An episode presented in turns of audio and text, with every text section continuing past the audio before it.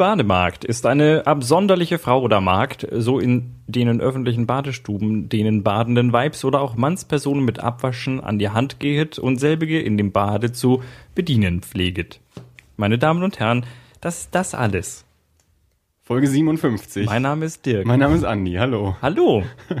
Das war jetzt aber nicht aus dem äh, eigentlichen Epos, das wir sonst zuvor Nein, es ist es. Äh, ich dachte mir, ich bin ein, ein Baderebell und äh, mach mal was anderes. Kurzweiliges zwischendurch. Dirk schweift mal wieder vom Programm, Um die Programm ab. Verwirrung total. Ach komm, ich glaube, das ist. Nö, das so. war eine, ähm, unterm Strich kann ich jetzt mittlerweile sagen, ich glaube, es war eine doofe Idee. Das ist schon die zweite Folge in Folge, wo du nicht aus dem Epos vorliest und Echt? draußen zu Hause sitzen die äh, Hörer gespannt und wollen wissen, wie es weitergeht. Tja, Und dann äh, singst du hier äh, beim letzten Mal. sorry, ist mit Season Break. Äh, wir machen mit dem Gedicht weiter, wenn Game of Thrones wieder läuft. Ähm, naja, Ja, okay. wie geht's so? Äh, prima geht's. Wir haben einen Gast. Hey, Gast. The. Guest. ja, The Guest, äh, Stichwort. The Guest gibt's später. Aber den Gast, die Gästin äh, gibt es jetzt. Bianca ist endlich im Podcast. Hallo. Hallo. Hallo. Das war ein bisschen leise. Mach nochmal. Hallo? Okay, da, vielleicht mach ich, drehe ich nochmal an deinem Knubbel hier. Ja. An dem Regler. Bitte lass meine Knubbel in Ruhe. Das ist mit der Technik ja auch so eine Sache heute. Ich habe es immer noch nicht verstanden. Ähm, aber Ich auch nicht, aber ich hoffe, es funktioniert. also mal gucken. Wenn Mhm. es nach 22 Minuten abbricht, habt ihr leider zwei Stunden Nein, wir spannende können Filmdiskussion Wir verpasst. können jetzt 22 Stunden, 11 Minuten und 15 Min- Sekunden aufnehmen. das sollte ausreichen. Ich hoffe. Und dafür ist die Qualität nicht toll, oder wie war das? Ja, es ist noch, ich habe halt, also im Normalfall nehme ich getrennte Spuren auf und das geht heute nicht. Das heißt, es wird Ja. gleich alles zusammengemischt. Das zu heißt, Auphonic kann auch nichts ausgleichen. nicht so, nee. Ja, okay. so gut. Na, dann hoffen wir, dass, so äh, dass die Lautstärken alle adäquat sind. Mhm. Wie ist bei dir so sonst? Äh, ja, ach, verdammt, mir fiel gerade auf. Was ist jetzt noch kaputt? Äh, ach, alles gut. Na, anscheinend Nein, ja diese nicht. Technik ärgert mich. Ja, ich kann nichts dafür. Ja, ich weiß, mein Fehler. Ich schäme mich, ich schäme mich. Ja. Nicht putzen. Hm, Na gut. Was redet er da für ein wirres Das Zeug? war ein Filmzitat. Ich habe es nicht verstanden. Findet Nemo. Ach so, den habe ich nur einmal gesehen. Jacques, nicht putzen. Ich schäme mich. Na gut. ähm, Geht ja schon gut los. ja. Dirk kriegt keinen Wein mehr. So, nein, doch, meinte ich. Ich find's schön, wie er das Wort aus seinem Glas gegriffen Ja. hat, um es zu schützen. Das war die Panik. Prost. So, Cheers. cheers. Ähm, der Wein des Tages ist schon wieder der 2012er Dornfelder, also da hat sich nichts verändert, ne? wenn ihr mittrinken wollt. Ist immer noch rot. Der vom Netto. Mhm. Der Netto in Ziegelstein hat zugemacht. Ja, also, So zu einem, zu einem Reopening oder nee, dicht. Also Dicht. ganz zu. ist Ziegelstein so, auch. ko- kommt da jetzt irgendwas Cooles hin? Also irgendwie ein hipper Wir haben beschlossen, wir machen eine Videothek da rein. Hipstermarkt oder so? Oder nicht? Ich glaube nicht, Ziegelstein ist nicht hip. Okay. Aber die äh, coole U-Bahn-Station. Ist, äh, Da fahren immer so, da machen immer so LED-Lichter so bzz, bzz, bzz, ah wenn, ja, äh, wenn U-Bahn auch keinen kommt. Sinn und funktionieren tun sie auch. Das ist mir noch gar nicht aufgefallen. Ja, doch, die machen so bzz, die werden auch langsamer, wenn die U-Bahn einfährt. Dann siehst du von oben schon, wenn die U-Bahn reinfährt. Aber nur, auf, nur die Richtung Flughafen, wenn du von unserer Seite kommst. Ich glaube, ich wusste noch nicht mal, dass es einen anderen Abgang gibt. In die U-Bahn. Ich kenne nur den. Echt, das ist natürlich schade, wenn man das nur so nach außen macht. Das ist äh, ein bisschen blamabel. Jedenfalls Nürnberg, haben- schämt euch. Haben wir beschlossen, wir machen eine Videothek in Mhm. den alten Netto rein, nennen das Ganze Cinetto und veranstalten da dort Filmabende. Okay. Ja. Also äh, Vielleicht wird Ziegelstein dann doch hip. Mit, mit VHS-Kassetten oder? äh, alles, was wir kriegen können. Okay. Ja. Äh, ja, Laserdisc hauptsächlich. Super 8. Ja. Wir hatten kürzlich, äh, ich habe kürzlich eine DVD-Box zurückbekommen und die war leer. Das passiert hin und wieder. Ja, und dann ist mir aufgefallen, ich glaube, das ist so, weil, weil, weil die Freundin da meinte, das ist so das Videothek-Syndrom. Und ich, dann, dann habe ich mir gedacht, ich glaube, früher ist das nicht so oft vorgekommen, weil früher musste man die Dinge ja auch noch zurückspulen. Da hat man immer noch mal geschaut, habe ich es zurückgespult, sonst muss ich eine Mark zahlen.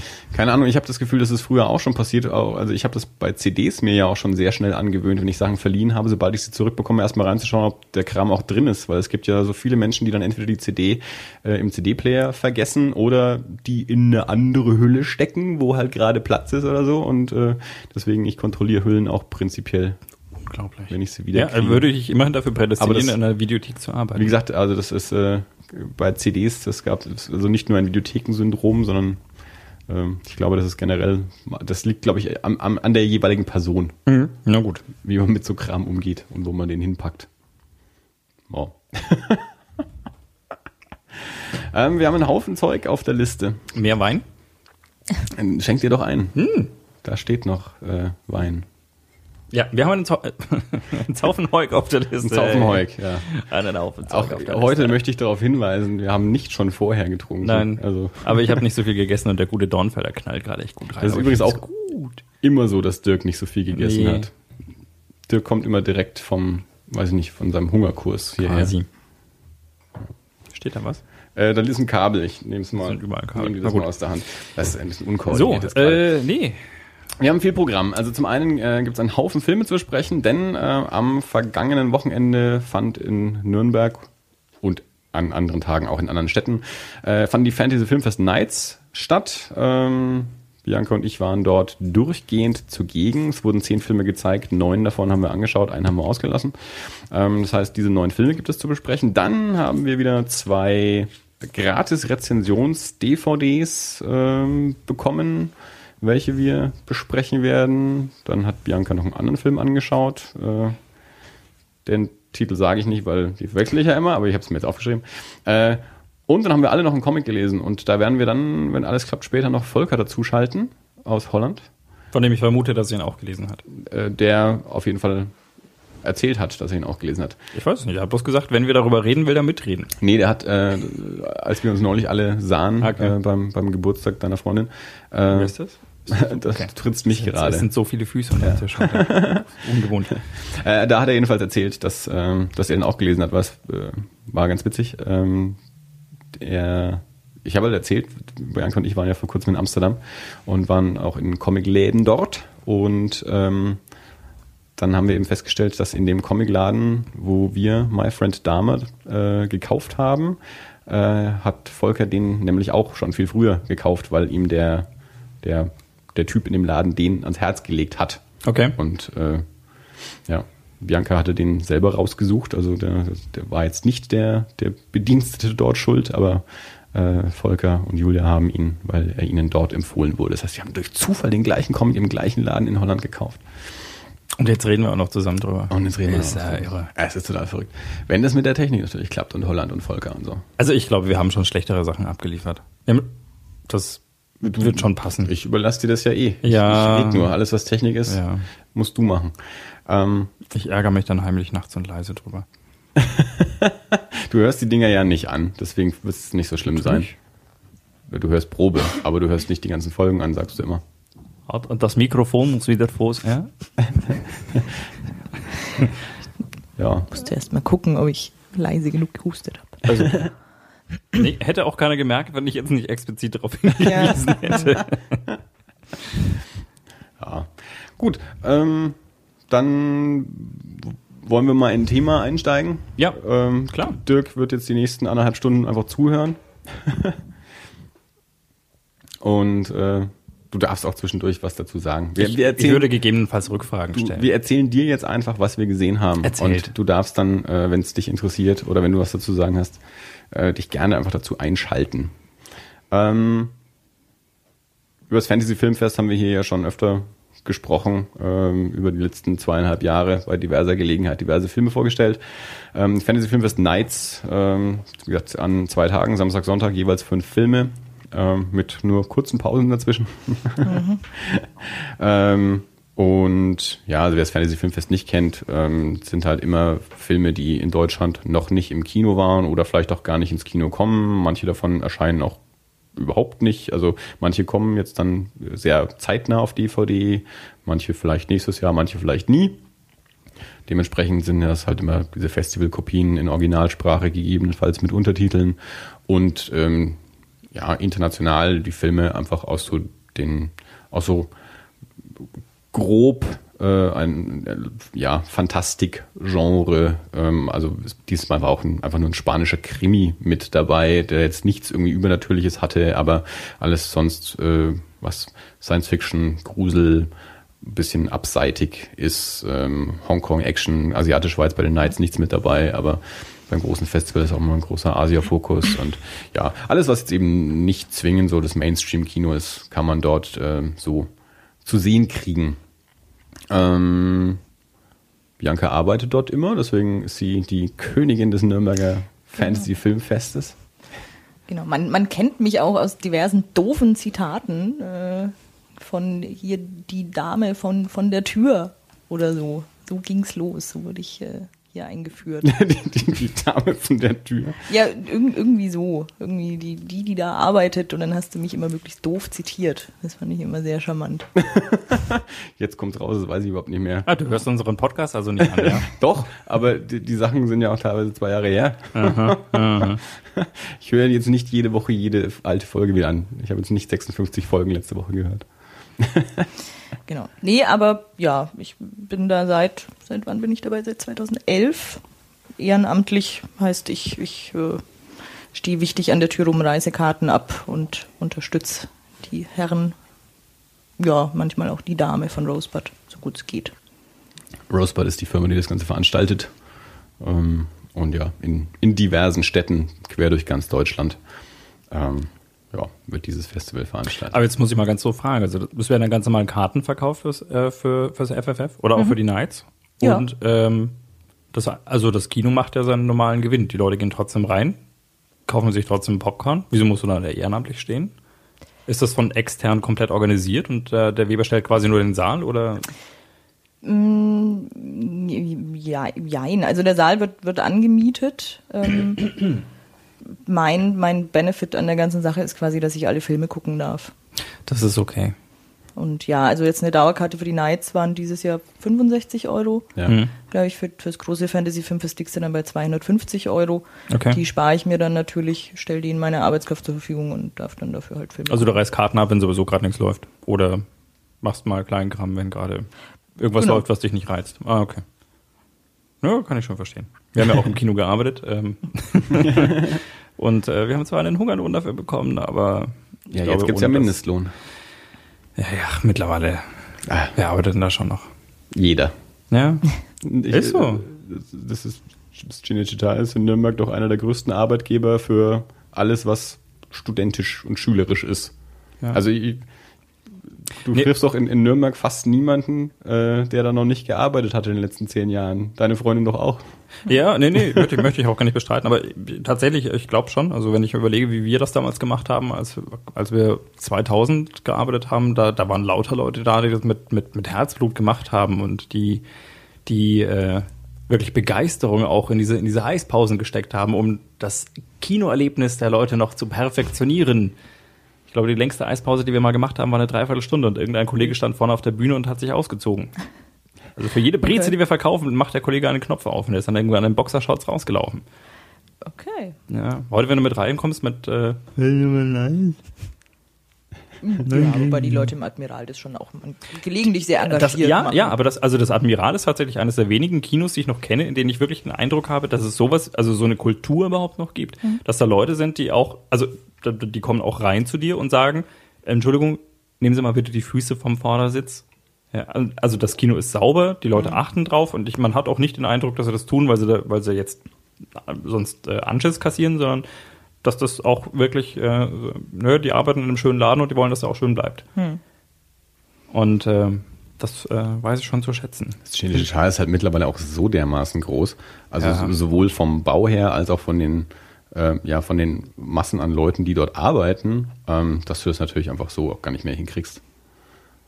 Und ja, für, für viele, aber es war bei uns damals im, im Sinister auch schon so, für viele ist es dann halt einfach ein Nebenjob wie Kellnern gehen. Und das ist, äh, das ist nicht zwingend was mit, mit Leidenschaft zu tun, sondern ich brauche halt neben dem Studium einen Job äh, und nachdem ich tagsüber studieren gehe, dann auch gerne abends äh, oder am Wochenende. Das geht im Kino halt auch und das ist was, was, was relativ einfach zu machen ist, ähm, was, was kein großer Stress ist, wo du nicht was anlernen musst oder so. Und wie gesagt, Chinne, durch die Größe gibt es da halt einfach einen Haufen Arbeitsplätze mittlerweile. Also ähm, das ist schon, ich glaube schon nicht 500 waren es, oder? Echt? ich, ja, ähm, inklusive Festangestellte. Ja. Ja, aber, aber ja, genau. Äh, und der Großteil davon sind eben Aushilfen. Der Großteil Mhm. sind 400 Euro Jobber. Ja. Ich glaube, sowas wie ein 350 oder, glaub ich, Nicht oder, so. von Ja. 500. Ja gut, aber klar, also allein aufgrund der Weitläufigkeit, wenn ich mir da anschaue, dass da, da sind halt irgendwo mal Popcorn-Theken, da ist zwar kaum einer, aber Ja. man muss sie aufmachen, weil die nächste Popcorn-Theke 100 Meter weiter Ja. ist. Dann, Genau. äh, klar, ja, Ja. braucht man wahrscheinlich einfach so viele. Ja klar, und man, es ist ja auch, es ist ja den ganzen Tag Betrieb. Du kannst ja aber natürlich den einzelnen Menschen nicht den ganzen Tag da arbeiten lassen. Das sind ja Mhm. mehrere Schichten pro Tag, äh, überall die Theken und Saalräume und Kassen verteilt. So kommen ein Haufen Leute zusammen. Geht das nicht? Und jetzt mit den, Also bei mit den, jetzt auch noch, jetzt auch noch, aber du musst ja jetzt mal wirklich, jetzt mal ganz blöd ökonomisch gedacht, ähm, 400 Euro Jobber darfst also nicht mehr als 400 Euro verdienen. Jetzt mit dem Mindestlohn arbeitest du plötzlich viel weniger Stunden. Mhm. Also wenn jetzt, ich weiß nicht, was, 8,50 oder was es sind und ich habe keine Ahnung, was sie vorher bezahlt haben, aber lass es halt ein Euro weniger sein oder 1,50 weniger, schon kann der einzelne mit, zwei. schon kann der einzelne Mitarbeiter äh, schon nur noch diverse Stunden weniger arbeiten und äh, die Spielzeiten bleiben ja gleich. Ja gut, da war aber das Cinecittà ja auch tatsächlich gleich wieder in, äh, ein bisschen in den, in den Schlagzeilen, Ja. direkt nach dem Mindestlohn, weil der, der, die Company sich gedacht hat, ach, wir geben den Leuten ja immer so ein bisschen so ein paar Cent für, für Essen und für Kinokarten und das ist ja eigentlich auch wie Lohn. Ja, äh, halt wie Lohn, den sie nur hier ausgeben dürfen, aber Ja. wer geht denn nicht ins Cinecittà? Cinecittà. Ja, aber es hat sich ja alles geregelt anscheinend. Also, Ich glaube, die sind wegen dem Shitstorm einfach irgendwann relativ schnell. ja, Also die haben, die haben rechtzeitig gemerkt, dass da gerade ein Shitstorm im Aufkommen ist und Ja. äh, haben sich gedacht, okay. Ja, aber ist es war ja, äh, es war ja anscheinend im Gespräch, dass dann klar der Mindestlohn so. halt bezahlt wird, dafür halt diese weiteren Vergütungen gestrichen werden, Mhm. haben sie dann aber auch nicht gemacht. Also, so ich das jetzt verstanden habe, der Mindestlohn wird halt bezahlt, müssen sie ja auch, und die Vergütungen zusätzlich so, okay. bleiben, aber, sind aber auch bestehen geblieben. Okay, also gut. Das, von das, daher, das, das ist tatsächlich, ähm, finde ich, schon, schon äh, fast erwähnenswert. Also ich glaube, da hätte unsere Ja. alte Kette, die hätte da ganz klar gesagt, nö, dann zahlen wir jetzt 8,50 und dann zahlt halt eure Kinokarten. gut, Heiner und Marlies haben ja äh, anscheinend auch mal die komplette Belegschaft gekündigt, als die gestreikt haben. ja.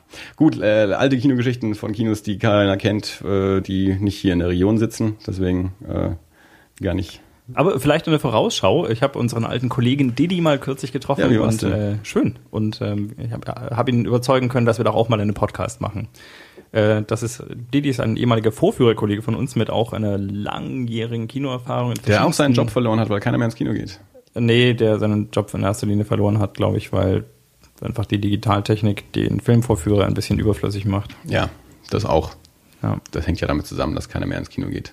Die Digitaltechnik? Naja, aber wenn noch mehr Menschen ins Kino gehen würden, bräuchte man auch wieder mehr Menschen, um die Digitaltechnik zu bedienen. Ja, hm, pff, nö.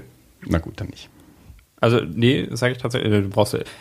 Ich habe kürzlich, ich habe es ja gesagt, ich habe mich mit, mit jemandem unterhalten auf einer Party oder so und der sagt irgendwann, weil ich mich mit ihm unterhalten habe und der sagt, ja, hm, ja, ist ja Filmvorführer und ich dachte mir, echt, ja, krass, wo denn? Ja, äh, im, ich glaube im Chin- Cinecittà.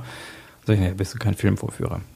Ne, Du klickst ein paar Mal auf Start und auf Stopp und das hat nichts mit Projektion zu tun. Das ist, äh, da kannst du den ganzen Affen hinsetzen. Ich glaube, das habe ich nicht so gesagt. Doch, vielleicht habe ich so gesagt. vielleicht hatte ich ein Bier getrunken und habe es sogar so gesagt. Ein Bier. Ja. Ich brauche Aber nicht. dann, dann war es aber, glaube ich, keiner aus dem Chinne. Die haben ihr Handwerk alle noch gelernt. Ja. Die können das alle noch, sind alles ganz, ganz alte Hasen. Ja, okay.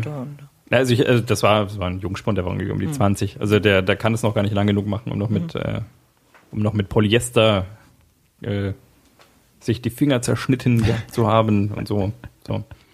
Ähm, Ja, die diese- guten alten Zeiten. Ja, nee, aber wie gesagt, äh, kleine Vorausschau. Also äh, Didi würde auch mal, hat, hat gesagt, Ja. macht mal mit und Sehr dann schön. müssen wir das mal einen Termin finden. Und Dann gibt's hier einen, gibt's hier den, den Kinovorführer Overkill. genau, den geballten äh, Dann wird hier mal Kinohistorie ausgepackt. Ja. Und äh, Genau. dann kann er die alten Geschichten aus München, aus dem Ari-Kino erzählen, wie er äh, Wolf mit Jack Nicholson vorgeführt hat, den ersten DTS-Film. Genau, gemeinsam mit Jack Nicholson. Der war da. Die, die haben zusammen Wolf vorgeführt, weil er so schwer war. nee. Ähm, ja, Fantasy Filmfest 1 das sind ja jetzt gewesen und ich habe gehört, die reizende Bianca, die Dame an der Tür, äh, war mit dir drin. Ja, also wie gesagt, wir haben neun Filme angeschaut. Ähm, ich würde sagen, wenn wir die einfach mal der, der Reihenfolge nach mal kurz ansprechen äh, und ähm, mal kurz was dazu sagen. Ich habe auch äh, recherchiert, ob diese Filme bei uns aktuell irgendwo erscheinen oder nicht. Das kann man alles dazu sagen. Also ich würde einfach mal so in der Reihenfolge, wie sie in Nürnberg gelaufen sind. Und das war am Samstag als erster Film um 14 Uhr lief Tusk. Ähm, willst du was dazu sagen, Bianca? Oder? Mm, äh, fang, fang du durch an. Tusk ist der neue Film von Kevin Smith. Kevin Smith, äh, bekannt durch Clerks, Smallrats, Chasing Amy, Jane Silent Bob Strike Back. Ähm, einer der großen Podcaster mittlerweile in den USA hat vor ein paar Jahren beschlossen, keine Filme mehr zu machen. Sein letzter Film war Red State, ist auch ein Fantasy-Filmfest-Film.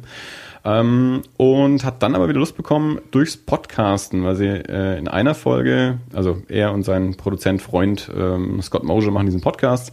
Und haben ähm, in einer Folge äh, aufgrund einer, einer Internetanzeige ähm, die, die Geschichte für, für Tusk spontan entwickelt. Und Kevin Smith dachte sich, Mensch, das war total spaßig, sich diese Geschichte auszudenken. Den Film würde ich gerne sehen, den soll jemand machen. Und dann ist ihm aufgegangen, den macht aber niemand, wenn ich ihn nicht selber mache. Also hat er einfach mal angefangen, das Drehbuch dazu zu schreiben, ähm, hat das seiner Frau gezeigt und also soweit wie er halt gekommen ist. Und die meinte dann, das ist total gut, er soll das mal zu Ende machen. Und ähm, dann hat er diesen Film gedreht und mittlerweile ähm, hat er schon den zweiten quasi, glaube ich, abgedreht und der nächste ist auch in Vorbereitung. Also er macht jetzt eine, eine Trilogie von kanadischen Horrorfilmen. Ähm, und der erste davon ist Tusk. Ähm, die, diese Kleinanzeige, die sie damals gefunden haben, äh, war ein, hat sich später herausgestellt, war eigentlich ein, ein Streich, äh, eine Internet-Kleinanzeige aus England ähm, ein älterer Mann, der sein Leben auf See verbracht hat und irgendwann mal schiffbrüchig geworden ist und längere Zeit auf einer Insel irgendwie schiffbrüchig war und sich dort mit einem Walross angefreundet hat. Ähm, lebt mittlerweile in, in einem großen Haus und äh, fühlt sich dort alleine und sucht einen, einen ja, quasi Untermieter, einen Mitbewohner, der also ähm, freie Logie dort bekommen könnte, ähm, wenn er sich ich weiß nicht mehr genau, wie ein paar Stunden in der Woche in ein Walross-Kostüm steckt und in dieser Zeit sich auch wirklich nur wie ein Walross verhält, also Walross-Laute von sich gibt und so. Und diesem alten Mann also dieses Gefühl wiedergibt, das er damals mit dem echten Walross auf dieser Insel hatte. Das ist so, das war so diese Kleinanzeige. Und daraus haben sie dann eben diesen einen Horrorfilm gesponnen, dass dann ähm, ja dieser dieser junge Mensch, der sich dort dann äh, als, als äh, Mit, Mitbewohner bewirbt, dann quasi äh, in, ja, von, von diesem älteren Herrn in ein echtes Walross umoperiert wird.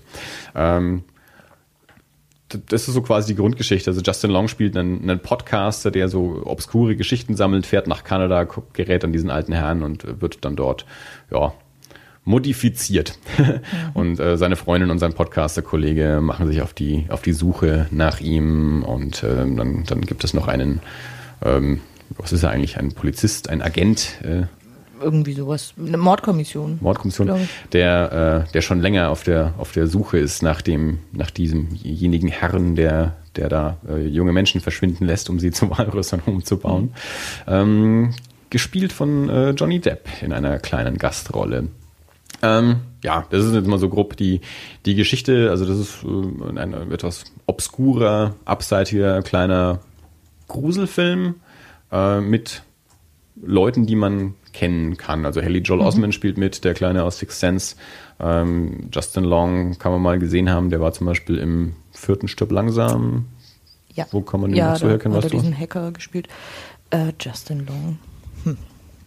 Ja, also die Nase kann man kennen. Ja. Hat, ähm, ähm, Michael Park, ähm, nee, Michael Parks, ich glaube mit S, ähm, spielt den alten Mann, der hat auch schon in, der war in From Dust Till Dawn, in diversen ähm, Quentin Tarantino Sachen und, und auch schon in Red State, äh, eben von, von Karen Smith hat er auch schon eine große Rolle gespielt. Ähm, was sagen wir zu dem Film? Puh. Ähm, nichts für jedermann, auf jeden Fall. Ähm, also es können ja schon, schon nicht alle was mit, mit Kevin Smith Humor anfangen. Ja, ähm, wobei der jetzt natürlich jetzt nicht so die Komödie ist. Ja, aber er hat, er hat äh, seine Momente. Ja. Ähm, ja, es ist, glaube ich, auch in, in, indem wir die, die Transformation in ein Walross darstellt, äh, ist gut gemacht, aber schlägt sich ja auch einigen auf den Magen. Ähm, ja, aber mm, so alles in allem, also mir hat er, hat er gut, gut gefallen. Ich glaube, wir haben beide das Viech vorher nicht gesehen. Also mhm. ich, ich, kannte keine Bilder von, von, von wie, wie der dann am Ende ja. aussehen würde. Und ähm, war dann auch sehr überrascht von, von dem Make-up. Mhm. Ja. ähm, und also ich fand den auch ziemlich gut. Es ist, glaube ich, der es, ich glaube, es hat noch kein Kevin Smith-Film so gut ausgesehen. Also der hat auch einen anderen Kameramann als sonst und äh, also das, das hat ihm, glaube ich, ganz gut getan. Kevin Smith hat natürlich auch in den 20 Jahren oder so, die er Filme macht, ein bisschen was gelernt. Über 20 Jahre jetzt. Ähm, ich fand die Erzählstruktur auch für den Kevin Smith-Film mal ganz spannend, weil er auch sehr viel mit Rückblenden arbeitet und so ein bisschen so eine verschachtelte ähm, Erzählstruktur hat. Äh, also ich denke, dass ähm, ich habe hinterher noch mit ein paar Leuten gesprochen und da ein guter Freund Tobi hat auch gemeint, er hat jetzt schon ein paar Kevin Smith-Filme nicht mehr gesehen und ich glaube, viele Leute hatten Kevin Smith mittlerweile auch so ein bisschen, ja, abgeschrieben. Er hat jetzt auch schon länger nichts mehr gemacht und ich glaube aber, dass äh, auch Leute, die so, ja, die, die Kevin Smith so ein bisschen verloren hat, äh, wenn sie sich für die Geschichte interessieren, ähm, sich nicht von Kevin Smith abschrecken lassen sollten, weil er doch, ja, anders ist. Ähm, von, von, von allem eigentlich, mhm. äh, als so die, die Kevin Smith-Filme, für die er wirklich bekannt ist. Ja, das, das definitiv. Also man muss halt natürlich ein bisschen was mit, ja, ähm, Mo Monster, Horror hm. anfangen können. Hm. Ähm, Und Walrus Han. Das meine ich damit, mit dem Monster. Ja. er ist halt ein bisschen skurril. Also. Äh, ein bisschen ist gut. Das ist ein sehr, sehr skurriles Ding. Also ich, ich weiß nicht, der wird, ich habe jetzt Human Centipede nicht gesehen. Human Centipede ist so das, was in den letzten Jahren mit am häufigsten rausgezogen wird, wenn es um, um obskuren bis ekelhaften Horrorfilm geht. Mhm. Ähm, und, und der wird jetzt auch immer so ein bisschen als, als Vergleich für, für Tusk rausgezogen. Ich habe jetzt Human Centipede nicht gesehen, aber mit dem, was ich von Human Centipede weiß, ähm, würde ich Tusk da nicht mit einordnen. Definitiv nicht. Also, also ich, ich, habe Human Centipede ja leider gesehen. Ja. Äh, es ist einfach nur, nur, es ist so billig provokative Scheiße einfach. Also und Scheiße ist auch wörtlich zu nehmen in dem Fall. Genau, wenn du Menschen Arsch an Mund zusammennähst, äh, dann, dann, dann willst du irgendwie keinerlei Anspruch haben, glaube ich. Ja. Also ich, ich, ich fand ihn jetzt nicht so ekelhaft. Nö, es, es, es ging. Also das Einzige ist halt. Ich meine, wir sind natürlich auch schon ein bisschen was gewohnt. Ja, aber auch äh, mit dem verglichen, was wir sonst schon so gesehen haben. Also es ist halt, es ist halt dieses Walross-Kostüm. Ist das Einzige in dem Film, was halt irgendwie ein bisschen ekelhaft sein könnte. Mhm. Ansonsten ist ja alles ganz normal. Es sind ja alles ganz normale Menschen im ganz normalen Umfeld. Das Einzige ist dieses Walross-Kostüm. Es wird ja jetzt nicht gesplattert oder sonst irgendwas. Nee, aber das ist an sich dann schon sehr, das ist dann auch schon eklig für fünf andere Sachen mit dazu. Also. Also tatsächlich ist es ja, ich meine, ich habe ich hab von dem Film nichts gehört und ja. nichts gesehen. Äh, nicht, nicht Scientific, den habe ich, äh, darüber habe ich leider nur, nur gehört. Ich äh, glaube, ich habe auch keinen Bedarf, den zu sehen. Mhm. Ähm, aber wenn ihr jetzt sagt Kevin Smith, ja, also ein der der Macher von Filmen wie Jay and Silent Bob, äh, Dogma, und der macht dann einen Film mit einem Walross, äh, dann klingt das jetzt nicht äh, nach irgendwas, was ich in erstem Gedanken mit, äh, mit Human Centipede in Verbindung bringen würde. Das ist absolut richtig, aber das ist natürlich auch ähm, Kevin das Smith ist halt ein gruseliges Walross. Na, Kevin Smith hat auch mit, mit Red State ähm, diese Schiene schon verlassen. Also ähm, die, die meisten seiner Filme ähm, spielen ja in diesem View as Universe, also dieses, nennen es mal grob Jay and Silent Bob Universum. Mhm. Ähm, Zwischendrin hat er halt Jersey Girl gedreht, was auch eine romantische Komödie war mit anderen Figuren, nicht mit seinen eigenen Figuren, aber eben sein bisher letzter Film vor Tusk, Red State, war ja schon so sein erster Ausflug ins, ins man nannte es damals auch schon Horrorgenre, wobei der auch nichts Übernatürliches hat. Da geht es ja. um, ähm, um so eine fanatisch religiöse ähm, äh, Gruppierung, ähm, die von, von ähm, ja, Polizei, FBI oder was auch immer äh, belagert wird mit, mit großer Schießerei und, und also religiöser Fanatismus ähm, mit, mit, mit Schießerei und Belagerung. Ähm, also das war jetzt auch nicht der Film, den man erwartet von dem Menschen, der Dogma oder Jane Silent Bob gedreht hat. Hast du dir jetzt ein Bild von dem Walross gesucht? Ich habe mir jetzt ein Bild von dem Walross gesucht, äh, einfach bloß mal um was. Aber Walrösser haben ja eigentlich schon ein bisschen was Nettes so, ja. Aber ich äh, kann jetzt sagen, das äh, Taske Walross ist äh, kein das ist kein in, schönes in Gänze Walross. ist es noch ekliger. Das ist nicht. Äh ja, es ist halt einfach. Äh, er ist halt dann einfach kein Walross, sondern er ist halt ein Mensch in einem Kostüm, das aus Haut zusammengenäht ist. Ja, ich glaube, das war das, das war das kleine, kleine Detail, das bis jetzt nicht zur Sprache kam. Ja. Ein Mensch in einem Walross-Kostüm. Ich habe in der Fußgängerzone einen Menschen in einem Eisbärenkostüm gesehen, der war so flauschig. Naja, es soll ja schon auch irgendwie realistisch sein. Deswegen ist es halt nicht äh, aus äh, Polyester. Ja. Okay. Also, Ja, also ähm, ich weiß gar nicht, ist das dann äh, Body Horror, Creature Horror? Ja, Gute Frage. also ich, ich fand den jetzt nicht so furchtbar, wie, wie manche Kritiken ihn dastehen lassen, was jetzt Ekel und, und, und äh, ähm, ja, Grausamkeit oder so. ist das dann Menschenhaut oder Walrosshaut? Menschenhaut. Das ist ja jetzt dann schon wieder nicht so ganz stimmig eigentlich. Ja, aber Walrosshaut, äh, wenn er Walrosshaut bekommen würde, würde er wahrscheinlich auch ein Walross bekommen. Und dann Okay. bräuchte er ja keine Menschen, die jetzt Walrössern machen. ja. Also Also dann wäre es wahrscheinlich auch eher ein, ein, ein Horrorfilm für Walrösser als für Menschen. wahrscheinlich gehen nicht so viele Walrösser ins Kino. Aber es ist eine sein. interessante Vorstellung. Apropos nicht ins Kino gehen, dieser Film erscheint auch bei uns nur auf DVD. äh, und zwar am 7. Mai hat er Termin. Wie betrüblich. Also keine Kinoauswertung für Tusk. Ähm, Darf ich noch kurz Justin Long loben? selbstverständlich gerne. Es war äh, im, im ersten Austausch schon, schon sehr schön, weil ich, äh, ich sagte, ich fand Justin Long ganz toll und Andi meinte, der ging mir total auf den Sack. Und genau deswegen ist er so toll.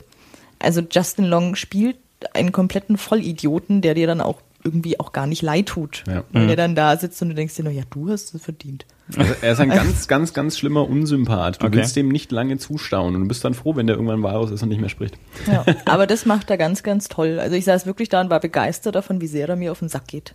Und dachte mir, du bist fantastisch. Das Einzige, was mich an dem Film gestört hat, es gibt, ähm, also gegen Ende, wenn dann, wenn dann die Figur von, von Johnny Depp eingeführt wird, erzählt der sehr, sehr, sehr, sehr lange eine Geschichte und, und monologisiert sehr lange. Das war mir zu lang. Also das hätte ich gerne kürzer gehabt.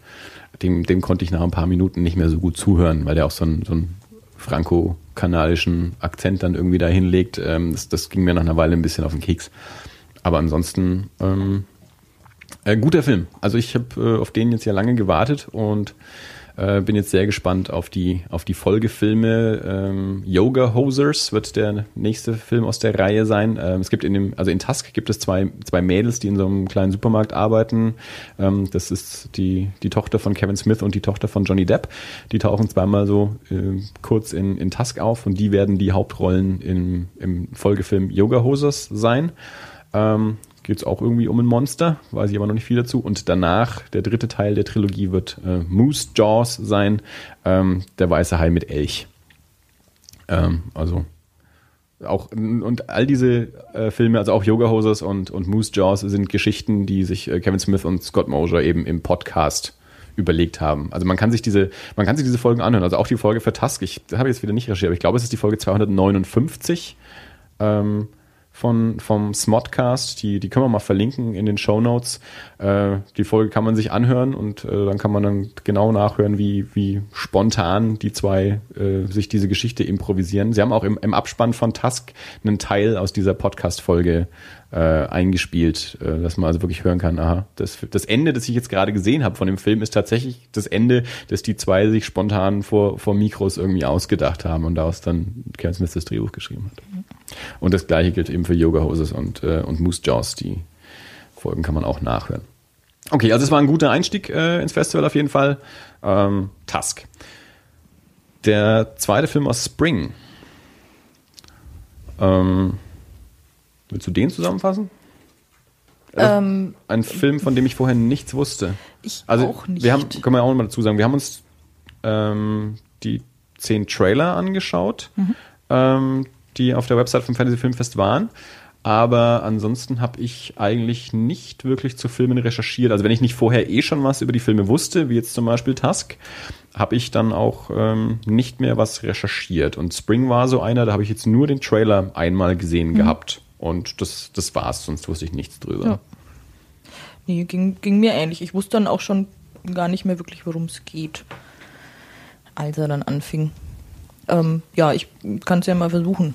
Du machst es schon immer ganz gut, aber wenn, wenn schalte ich einfach ein, wenn ich was vergesse.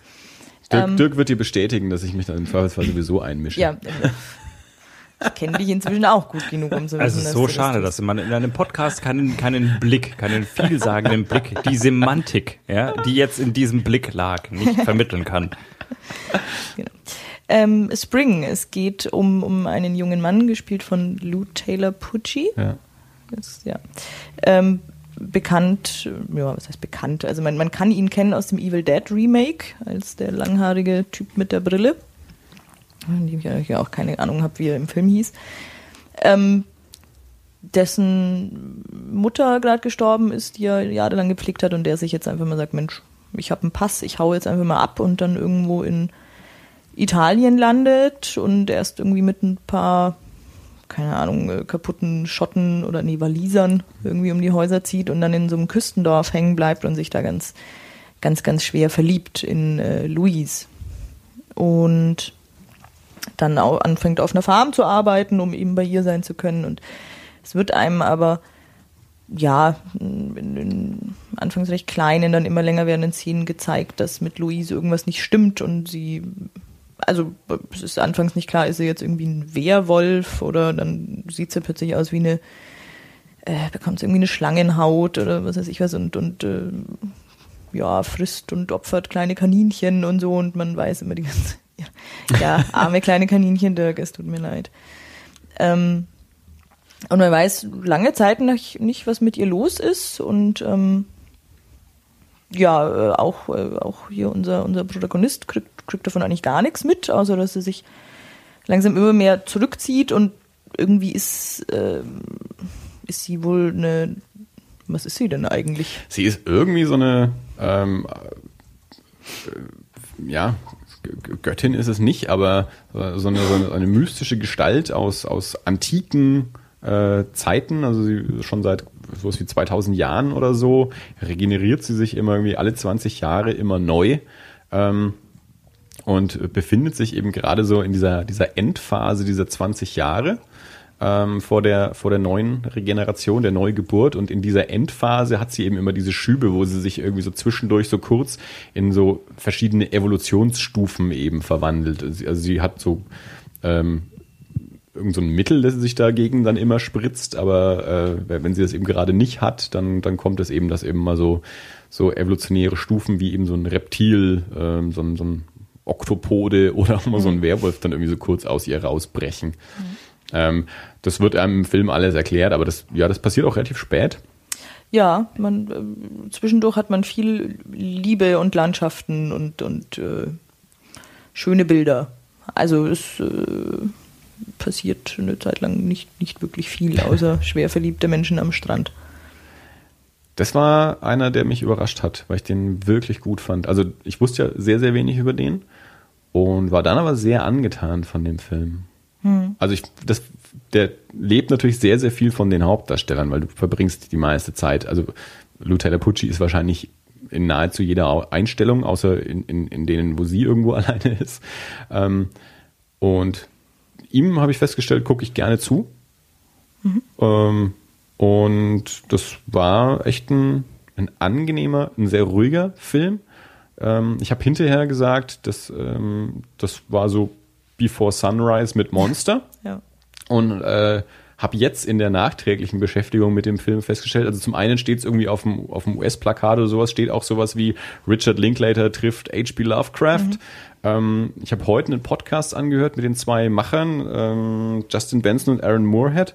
Ähm, und mindestens einer von denen hat eben auch gesagt, dass es sehr, sehr beeinflusst ist von, von Days and Confused oder an sich von Richard Linklater. Also das, also Before Sunrise ist eine ganz offizielle Referenz quasi sogar für, für Spring. Ähm, also das ist halt wirklich so dieses Ding. Diese zwei Menschen treffen sich, verbringen Zeit, äh, langsame Zeit miteinander und ähm, nur, dass sie halt ab und zu so diese Monsterschübe hat. also es ist eine, eine, eine Romanze äh, mit, mit ein bisschen Tentakel. ja. Und damit ist nicht japanischer äh, Tentakelporn gemeint. Jetzt hast du meine, äh, meinen Spruch kaputt gemacht. nicht, dass ich wüsste, was das ist, von dem du da gerade redest. Nee, aber ähm, man schaut auch ihr ganz gerne zu, ja. finde ich, äh, wie wir heute rausgefunden haben, oder du heute rausgefunden hast, eine Deutsche. Ja, Nadja Hilker, äh, eine, eine junge Münchnerin, die aus, aus äh, Sachen wie Alarm für Cobra 11 und München 7 äh, im deutschen Fernsehen bekannt ist und äh, diesen beiden äh, amerikanischen Filmemachern von, von diversen Casting-Menschen ans Herz gelegt wurde dass das eine gute Darstellerin für diese Rolle wäre. Und dann haben die über, über Skype erstmal gecastet und dann ist sie nach Amerika gekommen und dann waren die zwei sehr glücklich, dass das auch in, in Live mit ihr sehr gut funktioniert hat. Mhm. Ähm, ja, eine junge deutsche Darstellerin, die dort eine Italienerin spielt. ja, äh, toller Film. Ähm, ja, also es mag sich jetzt vorhin so angehört haben, als ob er mich ein bisschen gelangweilt hätte, weil nur verliebte Menschen am Strand, aber so ist es ja auch nicht.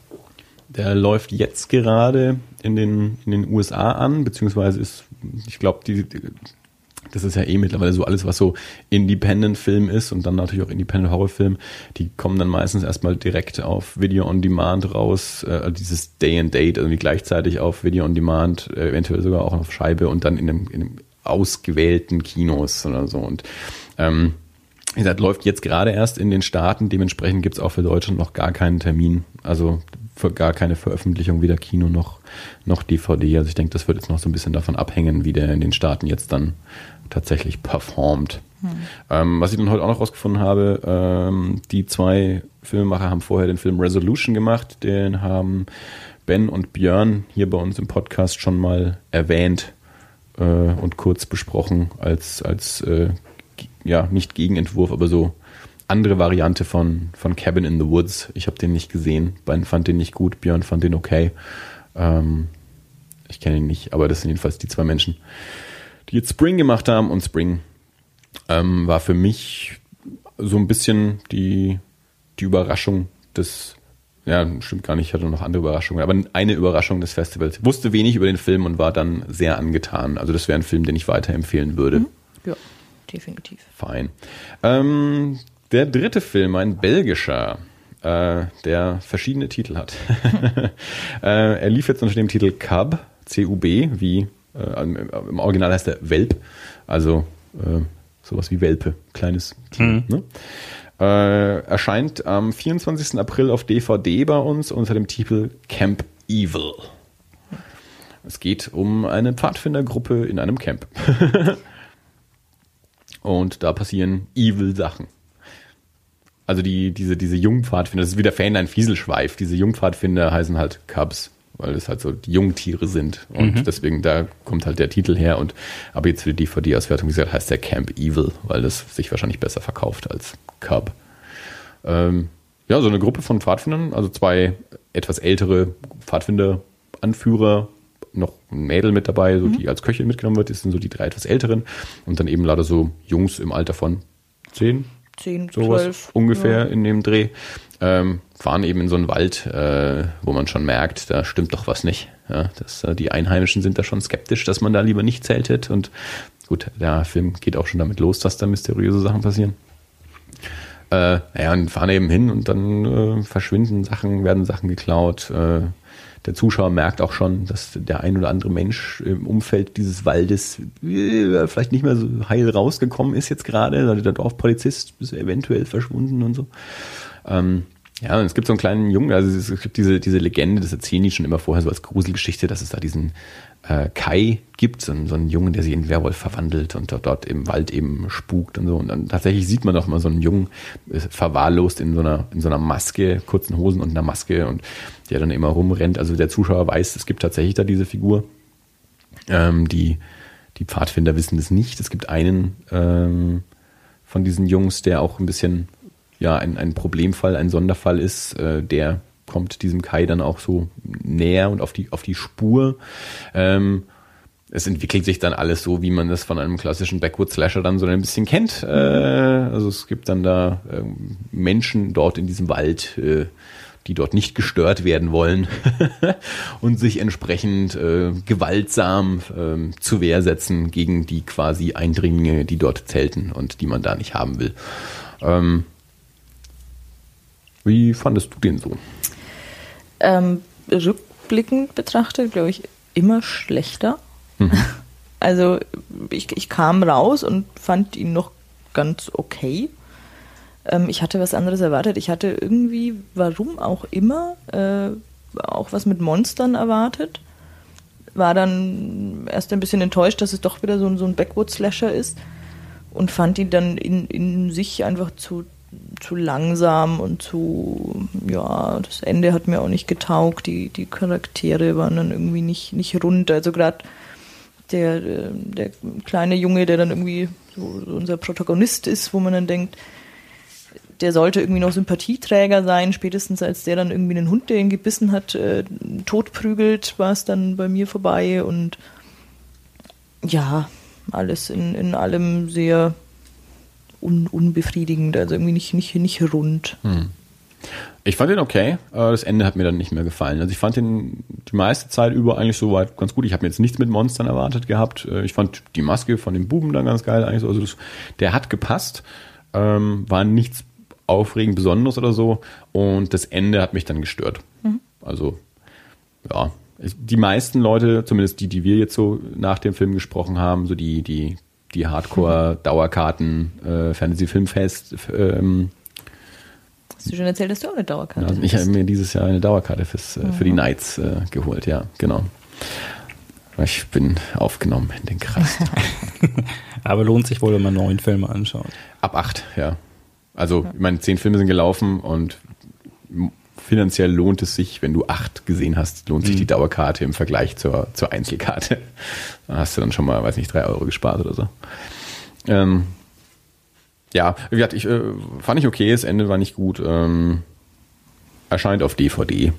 Kann man gucken, muss man nicht. Ähm, den vierten Film am Samstag haben wir ausgelassen. A Girl ähm, Who oder nur Walks? Walks Home Alone at A Night. A Girl Walks Home Alone at Night. Ähm, der war Letztes Jahr bin ich irgendwann mal über den Trailer gestolpert und habe dort ein paar Stimmen gehört, dass der Trailer so toll aussieht. Habe den Trailer angeschaut und fand ihn unspannend. Ähm, und jetzt beim Festival war auch schon so, ähm, ja, im Vorfeld ein bisschen die, die Stimmung, dass einige Leute den ausgelassen haben und auch die Leute, die drin waren, die man hinterher gesprochen hat, haben gesagt, naja, der hatte halt schöne Bilder. Hm. Der hatte so lange Einstellungen. Das sah nett aus. Also der hatte wohl poetische Bilder. Äh, es ist ein, äh, ein, ein schwarz-weißer iranischer Vampirfilm. Ja. Ja. Das, das, reicht auch schon. Ja, wir haben ihn beide nicht gesehen, deswegen können wir nicht mehr drüber sagen. Ähm, Aber er wurde schon angekündigt mit den Worten, man muss sich darauf einlassen und äh, das verheißt das ist, schon immer ja, nichts Gutes. Mehr so, ein, mehr so ein künstlerischer Film. Also, wo nicht zwingend einer für, für Großunterhaltung. Ähm, hat bei uns einen Kinostart am 23. April. Und dann der fünfte und letzte Film am Samstag war The Lazarus Effect. Ähm, du hast mehr von dem Film gesehen als ich. Ja. ich ja, hatte das, Müdigkeitsanfälle. Das, das, war so der, der, der Mainstreamer dieses Jahr. Ähm, also von Lionsgate äh, produziert mit, mit Olivia Wilde und Evan Peters und Donald Glover, also so Na Namen, Gesichter, die man kennen kann. Von ähm, vom Blumhouse mhm. äh, Studio, die so Sachen wie Paranormal Activity und ich glaube auch The Conjuring und so dann auch produziert ja. haben. Also genau. Genau, und ähm, ja, altbekannte Geschichte, Forscherteam entdeckt, wie man Lebewesen wieder zum Leben erwecken kann und hoch, plötzlich ist eine von ihnen tot logische Konsequenz. Wir testen es jetzt das erste Mal am Menschen und das geht ja dann bekanntlich oft nicht gut. Und, ja. Also der Zuschauer merkt schon an dem Hund, äh, den wir zuerst zum Leben erweckt haben, er ist vielleicht nicht mehr ganz so der Hund, der er vorher mal war. Man könnte seit dem Friedhof der Kuscheltiere wissen. Ja, ja. ich habe auch gesagt, ich habe hab, während des Films hab ich zu gesagt, haben die alle ihren Stephen King nicht gelesen? ja? Haben die denn alle Friedhof der Kuscheltiere ja. nicht gesehen? Oder Frankenstein? Ja. Irgendwas geht da mal und dann, die Hose. Und dann zitieren sie sogar noch, sie, sie, welchen? Ein, einen Stephen King, Irgendeinen Stephen King äh, zitieren sie, ja. Erwähnen sie dann sogar noch. Sag, ihr, ihr kennt doch Stephen King, ihr müsst doch Friedhof der Kuscheltiere mal mitbekommen haben. Ja. Genau. Ähm, wie gesagt, Olivia Wilde wird dann wieder zum Leben erweckt und ist dann eben nicht mehr sie selbst und äh, diverse Menschen gehen drauf und es passieren mysteriöse Dinge. Es ist, äh, er, er, hat seine Momente, es ist kurzweilige Mainstream-Unterhaltung. Ja, mehr auch nicht. Ich hatte leichte Müdigkeitsanfälle. Ähm, das passiert bei mir gerne mal, wenn es später wird. Und, und nur äh, mainstreamige Unterhaltung serviert wird. ja. ähm, ja, also der, ich fand den halt auch nicht wirklich was Besonderes. Also mhm. das war so, ja. Also ich habe jetzt, ich ärgere mich ja durchaus bei Filmen, wenn ich Müdigkeitsanfälle habe und Teile verpasse. Ja, also ne, das passiert mir ja leider nicht nur bei Filmen, die ich schlecht finde, es passiert mir auch bei Filmen, die ich gut finde. Äh, bei dem hatte ich jetzt hinterher nicht das Gefühl, ich müsste den nochmal anschauen und die verpassten Stellen nachholen. Also das hat mich da jetzt nicht wirklich so arg gestört, dass ich da Teile von verpasst habe. Mhm. Das war der Samstag. Ähm, insgesamt ein recht runder Tag für uns, glaube ich. Ja, zwischendurch gab es lecker Pizza. Stimmt, also, wo wir A Girl Walks Home äh, ausgelassen haben, sind wir mit ein paar Leuten Pizza essen gegangen und meine Pizza war ganz hervorragend. Ja, meine nicht. In der Trattoria im Cinecittà. Meine war Die Kinderpizza. Ganz teigig. Ganz Ich, ich wollte ja vorhin schon fragen, weil ich ja wusste, es sind zehn Filme, die äh, zu sehen waren und als ihr eingangs gesagt hattet, ihr habt nur neun gesehen, war natürlich die Frage, warum, warum nur, warum nur neun? Ähm, also warum kann man sich ja, kann, kann ich gut nachvollziehen. Ich war äh, bei, bei wir, wir hatten mal eine Star Trek Nacht im, Mhm. äh, im, im Sinister und ich war ja wirklich von Anfang bis Ende da. Und es war auch so, dass die Leute mit Schlafsäcken kamen und dann legt man sich halt, also gut, zum ersten kamen schon mal nicht so viele. Ich Mhm. weiß nicht, wie Star Trek affin du bist, aber der erste ist nicht so der, nicht so der große Wurf Ich unbedingt. weiß, da staunt man hauptsächlich. Und äh, viel anderes passiert auch nicht. Niemand mag diesen Film. Eigentlich Nein. ist es faszinierend. Ich habe neulich auch, in, ich weiß nicht mehr, in welchem Podcast das war, aber da haben sie sich auch drüber unterhalten, wenn man mal bedenkt, die Originalserie lief nur drei Jahre lang. Ja. also die hat äh, quasi eigentlich auch, die haben gar nicht so viele Menschen angeschaut. Die lief nur drei Jahre. Und dann äh, irgendwie zehn Jahre später fällt ihnen ein, machen wir doch mal einen Kinofilm. Den findet auch jeder Kacke.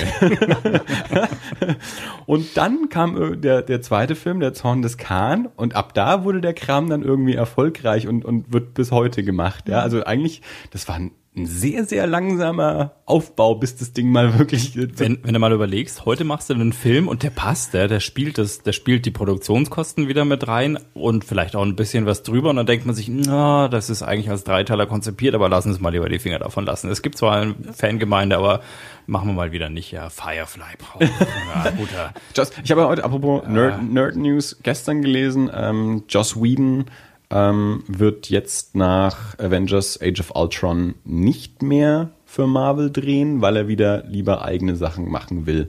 Äh, also die, die Russo-Brüder, die ähm, äh, den, den Winter Soldier zum Beispiel gemacht haben, die werden die nächsten zwei, also die nächste Avengers wird ja ein Zweiteiler, Infinity Wars, äh, machen die, die Russo-Brüder. Äh, und äh, Joss Whedon macht dann lieber wieder eigene Projekte. Vielleicht dann ja doch auch, wenn, naja.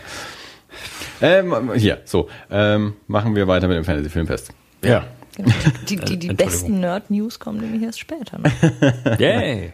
Ja, es, Ich bin gespannt. Gestern ist, ist, Ich ist mag jemand, Nerd-News. gestern ist jemand vor Glück äh, ausgeflippt vor meinen Augen. Oh ja. Okay, also ich bin mir jetzt nicht ganz sicher, ob wir da vom gleichen, vom gleichen Nerd-Level reden. Ähm, es ist gerade hier aufgeploppt. okay, ähm, das ist, ähm, ich, ja, passt. Alles gut. Okay. Ja, ich, ich weiß, wo, also Volker weiß scheinbar, wovon du redest. Ich weiß, glaube ich, wovon du redest und dann äh, sind wir dabei. Okay. Ja, alles gut. Wie- wie- nein, nein, hört Volker das uns ist schon zu. Ja, er hört uns schon zu, ja. Ach so, hallo Volker. Hallo Volker. Hallo äh, Volker. Volker ist ein späterer Gast da, der jetzt schon dabei ist, also äh, quasi audiell gewissermaßen. Nur hörend? Nur hörend. Nur hörend. Nur hörend. Ja, Volker. Was jetzt durch? Äh, Vielleicht will der sich einen Film einmischen. Fantasy Filmfest Nights. Genau, Tag zwei. Tag 2. Ähm, mittags ging es los mit dem spanischen Film Marshland. Äh, wie vorhin erwähnt, äh, ein, es gab einen spanischen Krimi. Keinerlei Übernatürlichkeit oder sonst irgendwas. Äh, einfach ein et, ja, düsterer Kriminalfall. Ähm, spielt in den 80er Jahren, so kurz nach dem Franco-Regime, sprich, ähm, ja, die, die, dra- draußen auf dem Land. Äh, also äh, so diesen, äh, etwas noch die die Engstirnigkeit des Landes gepaart mit äh, vielleicht der ein oder andere ist geistig noch so ähm, im, ähm, im, im Faschismus hängen geblieben und dort verschwinden zwei Mädchen, ähm, zwei Schwestern. Gut gemacht, Dirk. Gut gemacht. Ähm, und es kommen zwei äh, Polizisten, die anscheinend auch mehr so zusammengesteckt sind. Der eine eigentlich aus Madrid, also aus der Stadt, äh, aber aus irgendwelchen Gründen mehr oder minder strafversetzt. Ich glaube, das erfährt man gar nicht so genau. Nur weil er gegen irgendwas aufgemuckt hat. Ja, also der, der ist ein bisschen so ein Rebell. Äh, Und die zwei kommen dort eben raus aufs Land äh, und, und versuchen diesen, diesen Fall zu lösen und stoßen dort dann entsprechend eben auf diese Engständigkeit und diesen immer noch herrschenden latenten Faschismus und ähm, decken dort dann so ähm, eben so ein paar, äh, ja, äh, möchte sagen, vergrabene Leichen auf, äh, sowohl wörtlich als auch äh, figurativ. Mhm. ähm, das war für mich, da habe ich, da hab ich sogar vorher noch gesagt, ich weiß nichts mehr von diesem Trailer. Da hast du dann noch gesagt, naja, das ist hier trockene Landschaften und Sp Spanier in trockener Landschaft. genau. Das, das, Leute das, rennen durch die Wüste. Ja, wirklich, wirklich wahr. Und, das, und da, ah ja, stimmt. Ja, also ich erinnere mich, dass ich den Trailer gesehen habe jetzt. bei den Worten floppt das auch. Daran erinnere ich mich. Ach, der so, Spanier. So Spanier ja. in der Wüste. Aber mehr wusste ich davon auch nicht. Also ähnlich wie bei Spring. Ähm, hat mir sehr, sehr gut gefallen. Ich mag ja so düstere Krimis dann auch, also eben mit so auch ich, relativ vielschichtigen Charakteren und auch jetzt nicht nur so eindeutigen, das ist der Gute und das ist der Böse, sondern ne, also auch, auch, auch die, die Kriminalisten in dem Film sind nicht eindeutig nur äh, die Netten. ähm, man kriegt auch so ein bisschen Hintergrund ähm, mit rein, also eben der, der, dieser Jüngere von den beiden aus Madrid, ähm, da, da kriegt man so über Telefonate mit, wenn er mit seiner Frau telefoniert, ähm, das, also da kriegt man ein bisschen was von seiner Geschichte mit und, und Familienverhältnissen und sowas. Also es bleibt nicht ganz an der Oberfläche. Und ich fand es einen, einen spannenden, düsteren, staubigen Krimi, der sich auch Zeit lässt mhm. ähm, langsam erzählt. Ich fand einen tollen Soundtrack hatte. So eine sehr, ein bisschen so eine, so eine flirrende Gitarre, ja, was man sich so unter spanischer Gitarre dann also vorstellt. Aber du hast dann so diese trockenen, kargen Landschaften und dann so, so eine flirrende Gitarre da drüber mhm. und so. Ähm, Calexico. es, es, ist nicht Calexico, aber ich, ja, ja. Also so, es, das ist so der Sound, den ich damit verbinde. Aber es ist eben, es ist noch karger. Okay. Also es ist eben noch weniger Instrument. Es ist eigentlich nur Gitarre. Also du hast dann eben nicht wie bei Calexico auch die Trompeten. Und ich rede eigentlich auch von Stimmung. Ja. Ähm, so. Ja, wäre jetzt nicht meine erste Assoziation, aber okay. wahrscheinlich meinst du ungefähr das, äh, was, was ich auch meinen würde. Also im, fand ich toll. Also auch ein Film, von dem ich gar nichts wusste und äh, ähm, am Anfang auch ein bisschen mir gedacht habe, ach Mensch, das wird ein schwieriger Einstieg, weil spanischer Film, ich mag es ja immer nicht so gerne, ähm, Filme zu schauen, wenn ich die Sprache gar nicht verstehe. Also der war dann halt mit englischen Untertiteln, ist klar, also man mhm. kann die Untertitel lesen. Ähm, aber mich irritiert es dann gerne mal, wenn, weil dann die Sprache ist dann eigentlich nur noch Geräusch für mich. Also bei dem flämischen Film, also bei, bei Cab, da hast du manchmal noch so Sachen erkannt. Ja, also das, Abendlied oder so, mhm. ja, dann war ich so, okay, da, da, kann ich noch halbwegs eine Verwandtschaft irgendwie mit, mit, mit deutschen mhm. Worten erkennen. Spanisch ist eine Sprache, die mir nicht so liegt, ja, die höre ich nicht so gerne. ähm, und dann fand ich den aber richtig toll. Also der hat mich, der hat mich gefesselt. Ja, dich. ich bin zwischendurch mal eine rauchen gegangen, weil ich mir dachte, ich verpasse schon nichts, weil oh. alles, was passiert, Herr dauert eh 20 Minuten. Also, keine Ahnung. Wenn sie eine Treppe hochlaufen, dauert es schon drei Minuten, so hm. gefühlt. Ähm, mich, mich hat auch null diese Hintergrund, Hintergrundgeschichte der Polizisten interessiert. Also, ob jetzt hier die Frau schwanger ist und ob der andere mal beim, beim Franco-Regime irgendwie Menschen gefoltert hat, ist auch vollkommen irrelevant für den Film und auch für die Zusammenarbeit der beiden. Ähm, ja, und der ist einfach sehr, sehr langsam. Er hat wunderschöne Landschaftsaufnahmen. Also da war ich sehr begeistert, aber von mehr auch nicht. Ja, vor allem am, am Anfang und auch zwischendrin ähm, haben die so ähm, Landschaftsaufnahmen aus der Vogelperspektive. Also die, du siehst einfach von, von aus hoher Höhe ähm, auf eine auf eine Landschaft, die ja mehr so ein, ein Muster mhm. ist. Also du hast ja auch gesagt, gerade die ersten Bilder, die sieht schon fast so ein bisschen organisch aus, also fast so wie wie so wie, wie Zellen. Äh, mhm. ja, ähm, also man, man kennt es ja auch aus irgendwelchen Bildbänden oder sowas. Also wenn man die, sich die Erde von weit oben anschaut, gibt es Landschaften, die einfach so einfach schön sind, schöne Muster geben, die man sonst so nicht sieht. Mhm. Ähm, und sowas hat der ähm, mehrere Male und das sind wunderschöne Bilder. Und ja, wie gesagt, mir, mir hat er auch an sich sehr gut gefallen. Hat äh, bisher auch keinen Termin für irgendeine deutsche Auswertung. Apropos Deutsch. Der nächste Film war der deutsche Film im Programm, der viel weniger deutsche Sprache hatte, als ich erwartet habe. Also viel mehr, da wurde viel mehr Englisch gesprochen, als es für einen Film, der German Angst heißt. Wobei, ne, das ist natürlich auch wieder ein englischer Titel. German Angst. Ein deutscher Anthologiefilm, drei äh, Kurzgeschichten von drei verschiedenen äh, Regisseuren, Jörg Buttgereit, ähm, Michael Kosakowski und Andreas Marschall. Jörg Buttgereit ist der einzige davon, ähm, den ich vorher schon kannte. Die anderen zwei kenne ich nicht, aber halt irgendwie so deutsche Indie-Filme, die man anscheinend auch aus dem Horrorgenre kennen kann. Also Jörg Buttgereit, den, der war schon beim, beim Weekend of Fear in Erlangen. Ähm, also von dem habe ich zwei, drei Filme gesehen, ein paar Hörspiele gehört und äh, ihn persönlich kennengelernt und für sehr nett befunden. Ähm, was nichts darüber aussagt, wie ich jetzt seine Filme fand, aber ähm, netter Typ.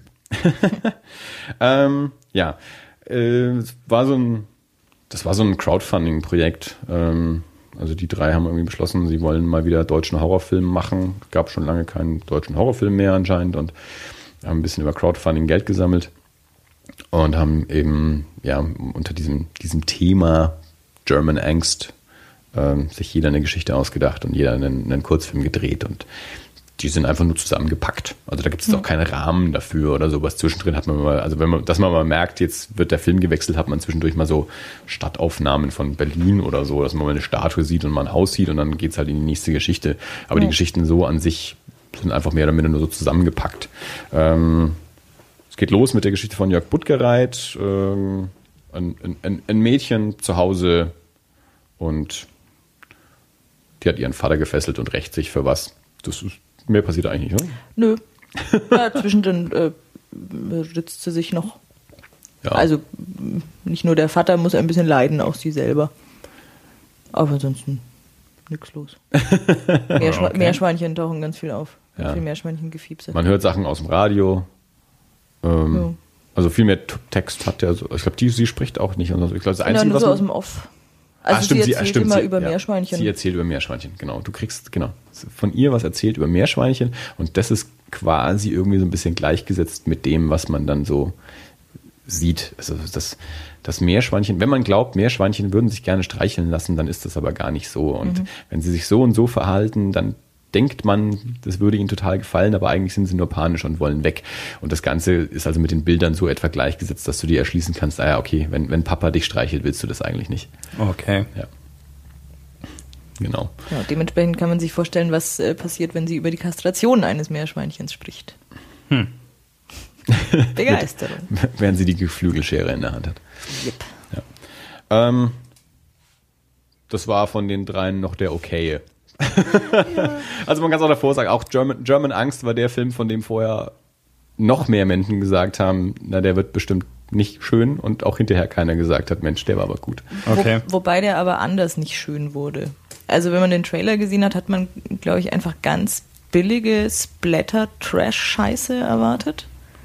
Und das war da dann nicht. Schlecht war da trotzdem, aber es war jetzt nicht so dieses äh, Splatterfest, das man irgendwie also erwartet hat die drei Geschichten sind nicht, nicht auf einem Level, finde ich. Also die sind unterschiedlich nicht gut.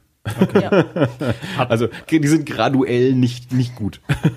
Also die, die Geschichten stehen in keinem Kontext zusammen. Nein. Also es ist Nein. einfach nur drei, drei Kurzfilme unter einem Titel zusammengefasst. Ja. Mhm, genau. Und wir haben, hat das irgendwas mit der internationalen Interpretation von, von German Angst zu tun? Oder ist es einfach nur German Angst, weil es Angst-Horrorfilm ist und weil es deutsche Regisseure sind? Ich glaube nur das. Okay. Also. Ich bin mir nicht sicher. Äh, ich, das müsste man vielleicht mal recherchieren. Also ich, es kann schon sein, ähm, dass das vielleicht wirklich dass das Thema ist. So, so deutsche Traumata oder so. Keine Ahnung. Mhm.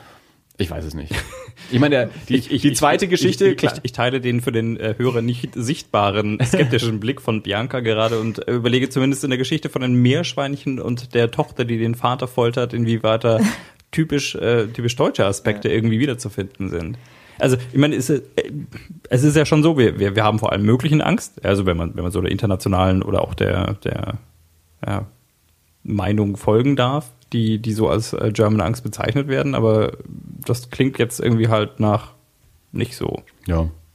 Wie gesagt, ich, ich kann das nicht wirklich sagen. Man weiß es nicht. Also es ist ja generell so, dass bei jeder Episode denkst du dir schon, was willst du mir damit sagen? Ja. Vielleicht äh, ist auch dieser, dieser Bin ich ein großer Freund von. Begrifflichkeit, Das- äh, Vielleicht wollen sie uns auch damit was sagen, vielleicht steckt auch da was dahinter, aber Das ist an sich das Problem von dem Ding, das ist intellektueller Horrorfilm. Oh, super. Genau mein du, Ding. Du merkst, du merkst jeder Geschichte an, oh, der hat eine Message. Ich verstehe sie nicht, aber der hat eine Message. Der will mir ganz dringend mit dem erhobenen Zeigefinger, Ja. will der mir was sagen. Ja. Und mir nebenbei schlecht gemachtes Blut zeigen. Michael, deine Jünger. Ruhe. Äh, Ah, ja, und apropos, apropos äh, erhobener Zeigefinger, die zweite Geschichte ist natürlich eine Nazi-Geschichte, ist auch Mhm. klar. Das ist die schlimmste von den dreien. Okay. Äh, das ist abgefilmtes Theater. Das sind ganz, ganz, ganz, ganz schlechte studentische Laiendarsteller, die sich anschreien und da steht eine Kamera daneben. Also das ist ganz übles Theaterschauspiel, das mit Film nichts zu tun hat. Das kann man vielleicht auf einer Bühne machen, weil man da laut sein muss, um den ganzen Raum zu füllen und große Gesten machen muss, damit man in der letzten Reihe auch noch wahrgenommen wird. Wenn neben mir eine Kamera steht, mache ich das nicht. Die schon. Das ist ganz schlimm. Ganz abgesehen davon, dass das ganz abgedroschene Nazi-Scheiße ist, die die da verarbeiten und das, äh, das jedes Schülertheater in den letzten 30 Jahren schon besser gemacht hat wahrscheinlich. Dann reden die zur Hälfte Englisch und es ist nur dadurch erklärt, dass sie irgendeinen englischen Freund mit dabei haben und äh, dann äh, manchmal reden sie Englisch, manchmal reden sie nicht Englisch. Der, der eigentlich kein gutes Englisch kann, benutzt dann doch Wörter, wo du dir denkst, die solltest du eigentlich nicht kennen. Zwischendrin gibt's dann von dem quasi Obernazi auch noch einen richtig bedeutungsschwangeren Monolog direkt in die Kamera an den Zuschauer, den, den ich trotzdem nicht verstanden habe, was er mir damit sagen will. Ähm, ein, ein gehörloses Pärchen wandert äh, durch verlassene ähm, Ecken und landet in so einem großen verlassenen Industriebau und gerät dort an so ein Nazi-Trüppchen und wird dann entsprechend von denen ähm, b- be- und misshandelt. Ähm, die haben dieses Pärchen, äh, er erzählt ihr so eine Geschichte von, von seiner Familie aus, ähm, aus dem Zweiten Weltkrieg, wie seine Familie von aus so einem Nazi-Trupp, ähm, also echten Nazis, Weltkrieg, ähm, überfallen wurde und so. Und das, da, da wird so ein bisschen so eine Verbindung hergestellt und es gibt dann so einen, so einen ähm, übernatürlichen Kniff, ähm, dass, dass der, der Gehörlose ähm, mit dem mit dem Anführer von diesem jungen Nazi-Trupp äh, den, den Körper tauscht. Also dass er dann in den Körper dieses Nazis ist und der Nazi in dem Körper des Gehörlosen und der dann misshandelt wird. Also im Körper des Gehörlosen wird dann der Obernazi misshandelt und, und hauptsächlich planen die viel rum. Okay. Kommt dann der Gehörlose wieder zurück in seinen Körper mit den blauen Flecken oder? Der wird verbrannt. Oh. Äh, vorher kommt er zurück in seinen Körper. und das Mädel und keine Ahnung und es ist, Ganz großer Quatsch einfach. es ist schlimm. Ich, ich kann gerade gar nicht sagen, wie sehr froh ich bin, diesen Film nicht gesehen zu haben. Das wäre auch der letzte, also wenn ich die Also abgesehen davon, dass ich A, Geld dafür gezahlt hätte, B, Zeit dafür investiert hätte, die- diese, diese, dieser Vorwurf an Verschwendung von Lebenszeit, den ich danach erheben würde, wie ich das bei Funny Games beispielsweise tue, nach wie vor. Micha, du kannst mich hören, ich weiß, dass du Nein. Das, das, das Ding bei German Angst war aber, Nee. das war vorher jedem klar. Also ich habe mich, man kann ja schon mal sagen, auf dem ganzen Festival habe ich mich über keinen Film geärgert, weil ich bei, also Okay, bei jetzt ist soweit, ich mache einen Haneke-Podcast. Und dann lade ich lauter Leute ein, die mir, Ma die mir Haneke erklären. Und irgendwann, ja, bei Folge 200 sage ich vielleicht mal, ah, also ich habe mich über keinen Film geärgert. Äh, Die Filme, über die ich nichts wusste, haben mich zum großen Teil positiv überrascht. Und bei German Angst war vorher relativ genau klar, was das für ein Film ist. Und das war er dann auch. Deswegen musste ich mich da jetzt nicht drüber ärgern. Ich habe mir den bewusst angeschaut, weil ich auch sehen wollte, was Buttgereit macht.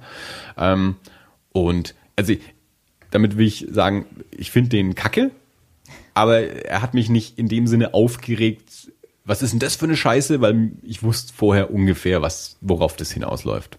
Deswegen konnte ich das relativ neutral anschauen und doof finden. Ja, ähm, eine Episode haben wir ja noch. Ja, wir haben über den dritten noch ja. nicht gesprochen. Ich wollte bloß sagen, wir haben äh, erstaunlich viele Karten verkauft. Also es hat mich echt gewundert, da sind viele, viele Menschen reingegangen und auch viele, viele Frauen. was mich auch ein, ein bisschen äh, Klischee hin oder her überrascht hat, aber wie gesagt, nach dem Trailer, der so nach billiger Splatter-Scheiße aussah. Ja, aber ich glaube, wirklich doll von ihnen keiner. Dritte Geschichte, ähm, ein, ein, ein Modefotograf ähm, gerät in so einen, einen auch, auch so etwas, einen, einen mystischen Zirkel, ähm, wo ihm ja sexuelle Wünsche erfüllt werden ähm, von einem mystischen Wesen. Und es hat das alles mit Allraune zu tun und ähm, er gerät dann da irgendwie rein und es passieren mysteriöse Sachen und äh, ein bisschen verschwurbelt irgendwie alles. Also bei dem habe ich auch lange Zeit gedacht, ja, vielleicht könnte der ganz mhm. unterhaltsam sein. Ein bisschen so Monstergeschichte, vielleicht ist der nicht ganz so, ganz so intellektuell und dann wurde er es gegen Ende dann aber doch noch und hat dann irgendwie doch noch irgendwie ja, seine, seine, seine Verschwurbeligkeit irgendwie richtig ausgepackt mhm. und dann war er auch doof. Ja, muss man gar nicht mehr so viel drüber sagen. Also German Angst ähm, hat einen deutschen Kinotermin für den 7. Mai. Keine Ahnung, wie groß der ausgewertet wird, aber es gibt zumindest einen Termin.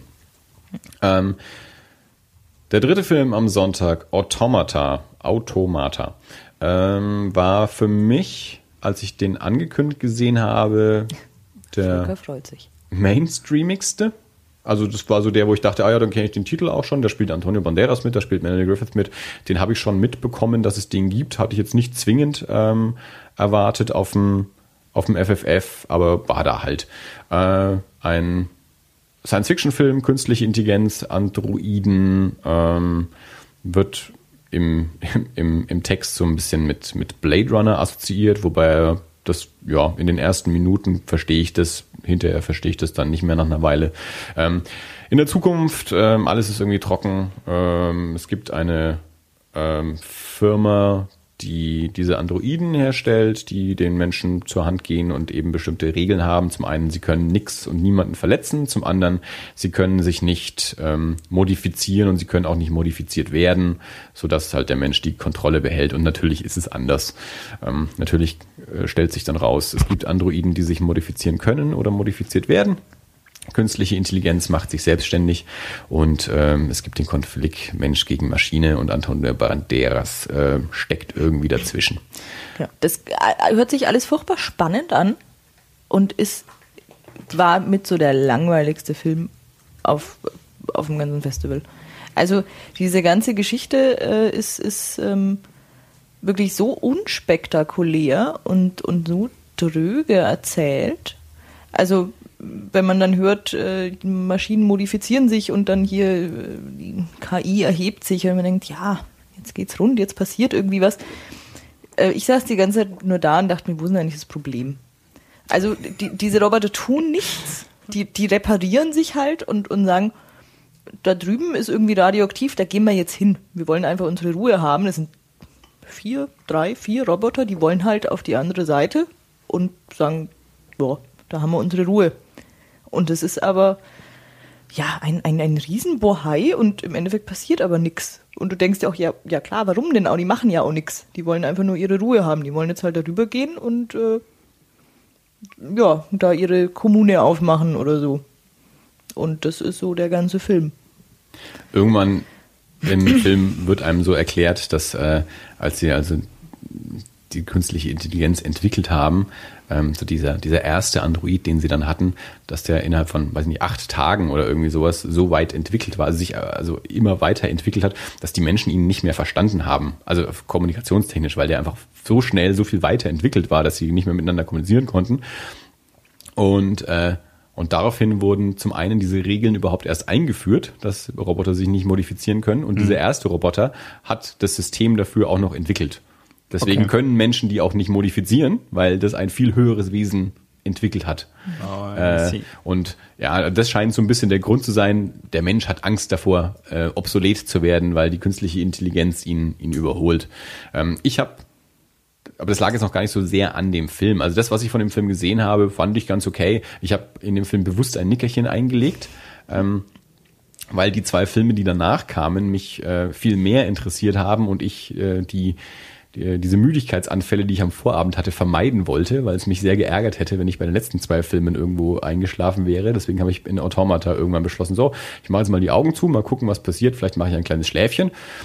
habe ich dann auch gemacht und bin ich irgendwann wieder aufgewacht, habe dann den Schluss gesehen und das hat gepasst soweit. Also das, ich habe auch da habe ich jetzt nicht das Gefühl, den, den, den verpassten Mittelteil irgendwie nachholen zu müssen. Also Sie, siehst ja auch nur, wie Antonio Banderas äh, drei Tage lang auf einem Autositz durch die Wüste gezogen wird. Ja. Also mehr, mehr passiert. Zwischendurch kommt mal ein Mensch und der wird dann erschossen. ja, ich habe den Anfang gesehen, das Ende gesehen, das hat gereicht. Volker ist gerade nebenher ein bisschen enttäuscht gewesen, weil er ähm, sich von dem Film, also er hat ihn noch nicht gesehen, aber Ja. äh, sich, sich einiges davon erhofft. Hat aber auch gesagt, Andy fand ja auch Chappie gut.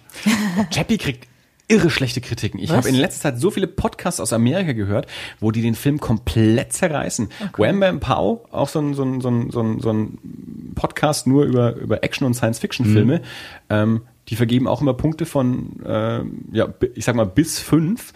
Ähm, die sind zu dritt, die haben dem Film 0, 0 und einen Punkt gegeben.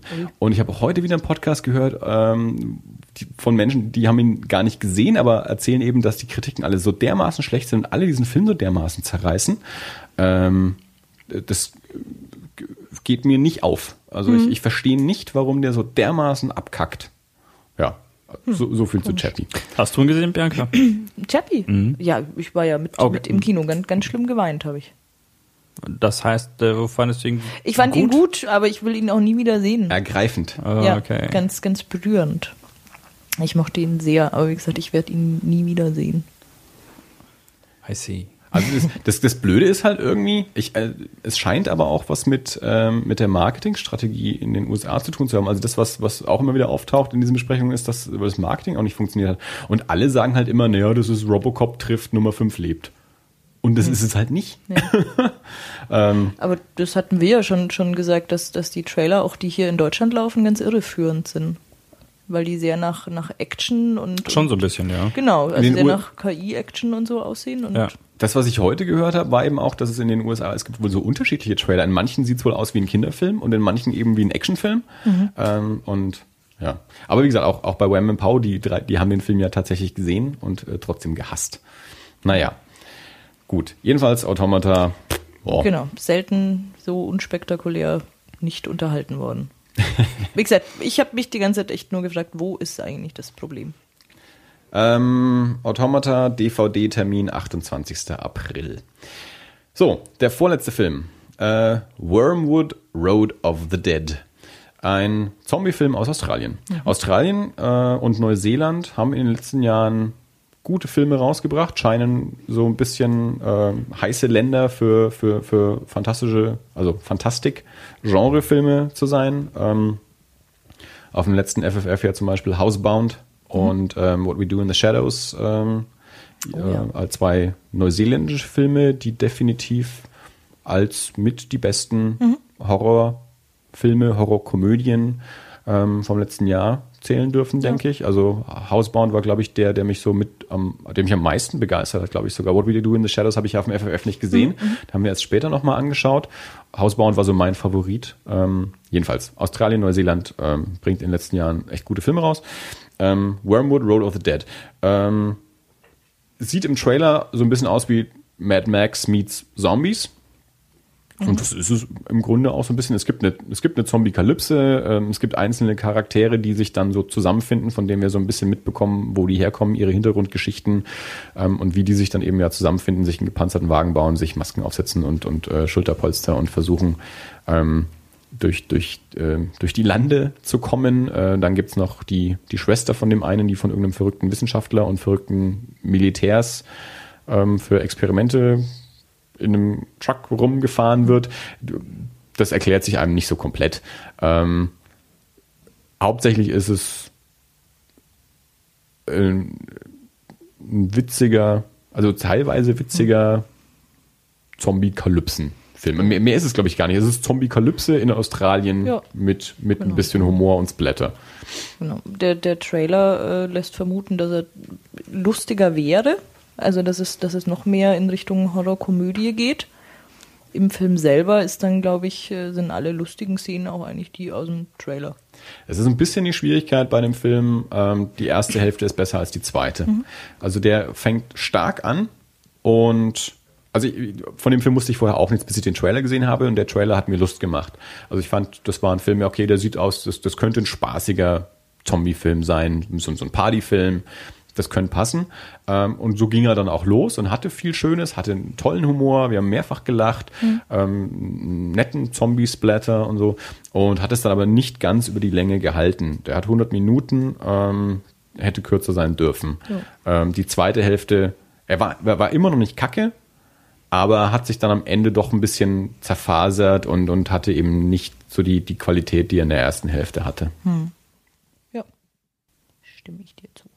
Damit haben wir anscheinend zu Wormwood schon alles gesagt. Ja. Einer der besseren Filme, über die wir kürzer geredet haben als über die schlechten Filme. Wenn ich überlege, wie lange ich mich über das weiße Band und über Funny Games aufgeregt habe, dann sind das völlig nachvollziehbar. Eben und tust es noch immer. Aber wir müssen uns ja auch noch etwas Zeit aufsparen, denn jetzt, jetzt. Ja, der letzte Film des Festivals. Ja. Und ich sage es vorweg, der letzte Film des Festivals war der beste Film des Festivals. The Guest. Ich habe ihn, The bevor wir aufgenommen haben, habe ich ihn auch als Film des Jahres bezeichnet. Im März. The Guest von Adam Wingard, geschrieben von Simon Barrett. Äh, da könnte ich jetzt einen eigenen Podcast drüber machen. ähm, ich habe hier im Podcast schon mal den Film Your Next vorgestellt und ich vermute fast, dass ich A Horrible Way to Die auch vorgestellt habe. Ähm, beides Filme, äh, bei denen Adam Wingard Regie geführt hat und äh, Simon Barrett das Drehbuch geschrieben hat. Your Next war vor zwei Jahren oder so, der Abschlussfilm auf dem, auf dem Fantasy Filmfest, vor zwei oder drei Jahren. Ich denke fast. Ich glaube vor zwei. 2012 oder du 13. auf jeden Fall nicht da. Genau. Äh, an dem Abend war ich in München, glaube ich. Hm. ich. Ich glaube, das war 2012. Hm. Stimmt. Ich glaube, das war das, wo ich dann in, in, in, in München war. Ähm, genau, das war so ein ähm, Home Invasion, Gruselfilm, ja. auch mit, mit Humor. Ähm, Adam Wingard und Simon Barrett sind zwei Nasen, die aus so einem Umfeld von, von jungen Independent-Filmemachern kommen. Äh, da zählt Ty West dazu, Joe Swanberg, ähm, die Duplas-Brüder und noch diverse andere Nasen, die auch mal gegenseitig in den jeweiligen Filmen dann als Schauspieler auftreten. Also in Your Next sind sowohl Joe Swanberg als auch Ty West äh, als Schauspieler mit dabei. Adam Wingard und Simon Barrett spielen in dem Film 24 Exposures von Joe Swanberg. Ty West spielt wohl auch in diversen äh, Joe Swanberg-Filmen mit. Ähm, die, die kennen sich alle. Lena Dunham, die auf HBO die Serie Girls macht, die spielt auch so in Joe Swanberg-Filmen mit und war in, als Stimme zumindest in House of the Devil von Ty West. Also das ist so eine ganze Kommune irgendwie von jungen Independent-Filmemachern, die teilweise Horrorfilme machen, teilweise einfach irgendwelche Dramen machen und ja, so. Ähm, und die so einen richtigen, einfach so einen, so einen Independent Spirit auch irgendwie haben. Und äh, gerade Adam Wingard und Simon Barrett ähm, so, so, so, so, so Genre-Vorbilder verinnerlicht haben und daraus dann ihre eigenen Filme machen. Und The Guest ähm, ist jetzt so schon eine etwas größere Produktion. Also der hat wahrscheinlich so um die 5 Millionen Dollar gekostet. Your Next hatte so eine Million Dollar Budget. Uh, The Guest hatte wohl so um die 5. ähm, ist ein, ist jetzt kein Horrorfilm, ist eigentlich so eine Reminiszenz an, an einen 80er Jahre Actionfilm, ähm, hat einen spitzen Soundtrack, mhm. teilweise mit wirklichen 80er Jahre Sachen, teilweise mit modernen Sachen, die aber so einen 80er Jahre Flair auch haben. Äh, Geschichte ist die, ähm, äh, ich glaube, also es ist in New Mexico gedreht. Ich weiß gar nicht genau, ob wirklich gesagt wird, wo es spielt, aber es ist jedenfalls äh, von der Landschaft her ist es New Mexico. Ähm, eine Familie, ähm, Vater, Mutter, äh, eine Teenager-Tochter und ein, ein, etwas jüngerer Sohn. Und der, der älteste Sohn der Familie ist im Nahen Osten gefallen, äh, Soldat im, im Nahen Osten. Und eines Tages steht ein junger Typ vor der Tür und sagt, hier, ich habe mit ihrem Sohn dort gedient.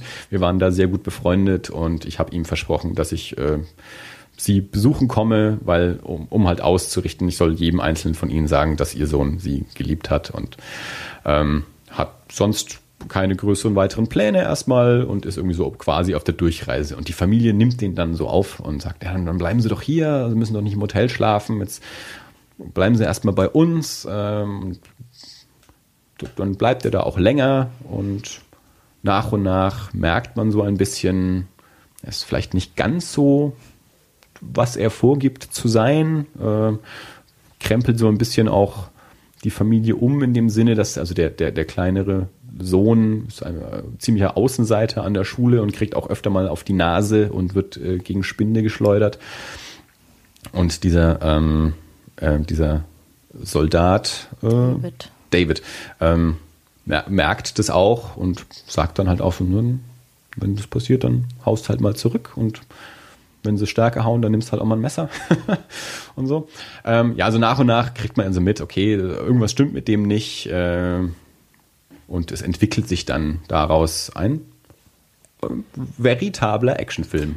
Mhm. da, wird, äh, da wird geschossen und gestochen und explodiert. Äh, ja. Und das auf, auf unterhaltsamste Art und Weise. Genau, und sehr kompromiss, kompromisslose Art und Weise. Das, äh, das stimmt. Wenn es dann zu viele Zeugen gibt, wird auch mal eine Granate geworfen. Das ist eine der wunderschönsten Szenen in dem Film. Also das ist wirklich, das und auch, auch, auch hinterher hatte ich das Gefühl, äh, hinterher standen die Leute ja wieder zusammen, mhm. so die Kleinen, und, und jeder hat, glaube ich, so gesagt, das war jetzt, das war jetzt mal so ein guter Abschluss fürs mhm. Festival. Ja. Jeder hatte Spaß mit dem Film. Ja. Das war einfach so ein wirklich richtig unterhaltsamer, spaßiger, ein bisschen ähm, altmodischer, aber also schon moderner Film, aber eben mit so Anleihen an, an so ein altmodisches mhm. 80er Jahre Action-Kino. Also die, die Jungs, ähm, die den gemacht haben, die sind Anfang, Mitte 30. Ähm, ich glaube, Adam Wingard ist 32, Simon Barrett ist 35. Und ähm, denen, denen merkt man halt auch so die Einflüsse an. Ich habe es ich hab's, ähm, die Tage auch einem Kollegen erklärt, das finde ich auch ganz spannend. Also wenn die, die zwei sind schon wieder so die nächste Generation. Also wie vor, weil, weil ich hinterher gesagt habe, also ich sag's gleich, The Guest kommt bei uns nicht ins Kino, der kommt am 24. Äh, April auf DVD. Und ich habe gesagt, ich find's schade, dass der nicht ins Kino kommt, weil der, der könnte sowas sein wie Desperado vor 20 Jahren. Also Desperado, äh, ich habe es auch nochmal recherchiert, ist von 95, ich habe den damals im Kino gesehen und das war ja auch so ein, ja, quasi so ein, so ein, so ein Mitternachts- Ballerfilm. Robert Rodriguez kannte man zu dem Zeitpunkt noch nicht. Das war gerade mal sein zweiter Film. Antonio Banderas war noch kein echter Name. Mhm. Und es war halt einfach so ein spaßiger Actionfilm. Da wird viel geballert und irgendwie coole Musik und sonst passiert nicht viel. Aber das hat was ausgelöst irgendwie. Das war so Teil auch von einer, von einer Welle. Das war gerade so die, die Tarantino, Robert Rodriguez Zeit Mitte der 90er. Und für, für, ich hatte irgendwie den Eindruck, The Guest könnte sowas auch sein. Also der, der, der könnte so eine Rolle haben, wie es Desperado damals hatte. Und die, die Jungs, äh, die den gemacht haben, sind ja eben auch genau diese Generation. Also ich bin jetzt 38, Simon Barrett ist 35. Äh, die sind auch mit diesen Robert Rodriguez-Filmen aufgewachsen. Also auch, auch Adam Wingard sagt, dass als er irgendwie ähm, auf, auf der Schule war oder auf der Filmschule war, weiß ich gar nicht mehr so, dass das Buch von Robert Rodriguez quasi seine Bibel war. Also von Robert Rodriguez gibt es dieses Buch ähm, Rebel Without a Crew, wie er beschreibt, wie er seinen allerersten Film für jetzt habe ich vergessen, wie viel Dollar, da hinten im Regal steht das Buch, für ein paar Dollar gedreht hat. Ähm, also so, wie, wie drehe ich mit keinem Geld einen, einen Actionfilm?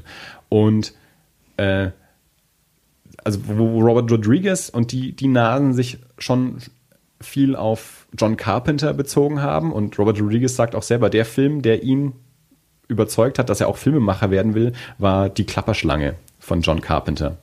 Und The Guest bezieht sich jetzt quasi sowohl auf Robert Rodriguez als auch auf John Carpenter. Also mhm. das ist schon so noch, noch eine Stufe weiter. Äh, und das merkt man im Film total an, ähm, wie, wie der halt ja, aus, aus dieser diese Linie einfach weiterführt. Und das finde ich total großartig.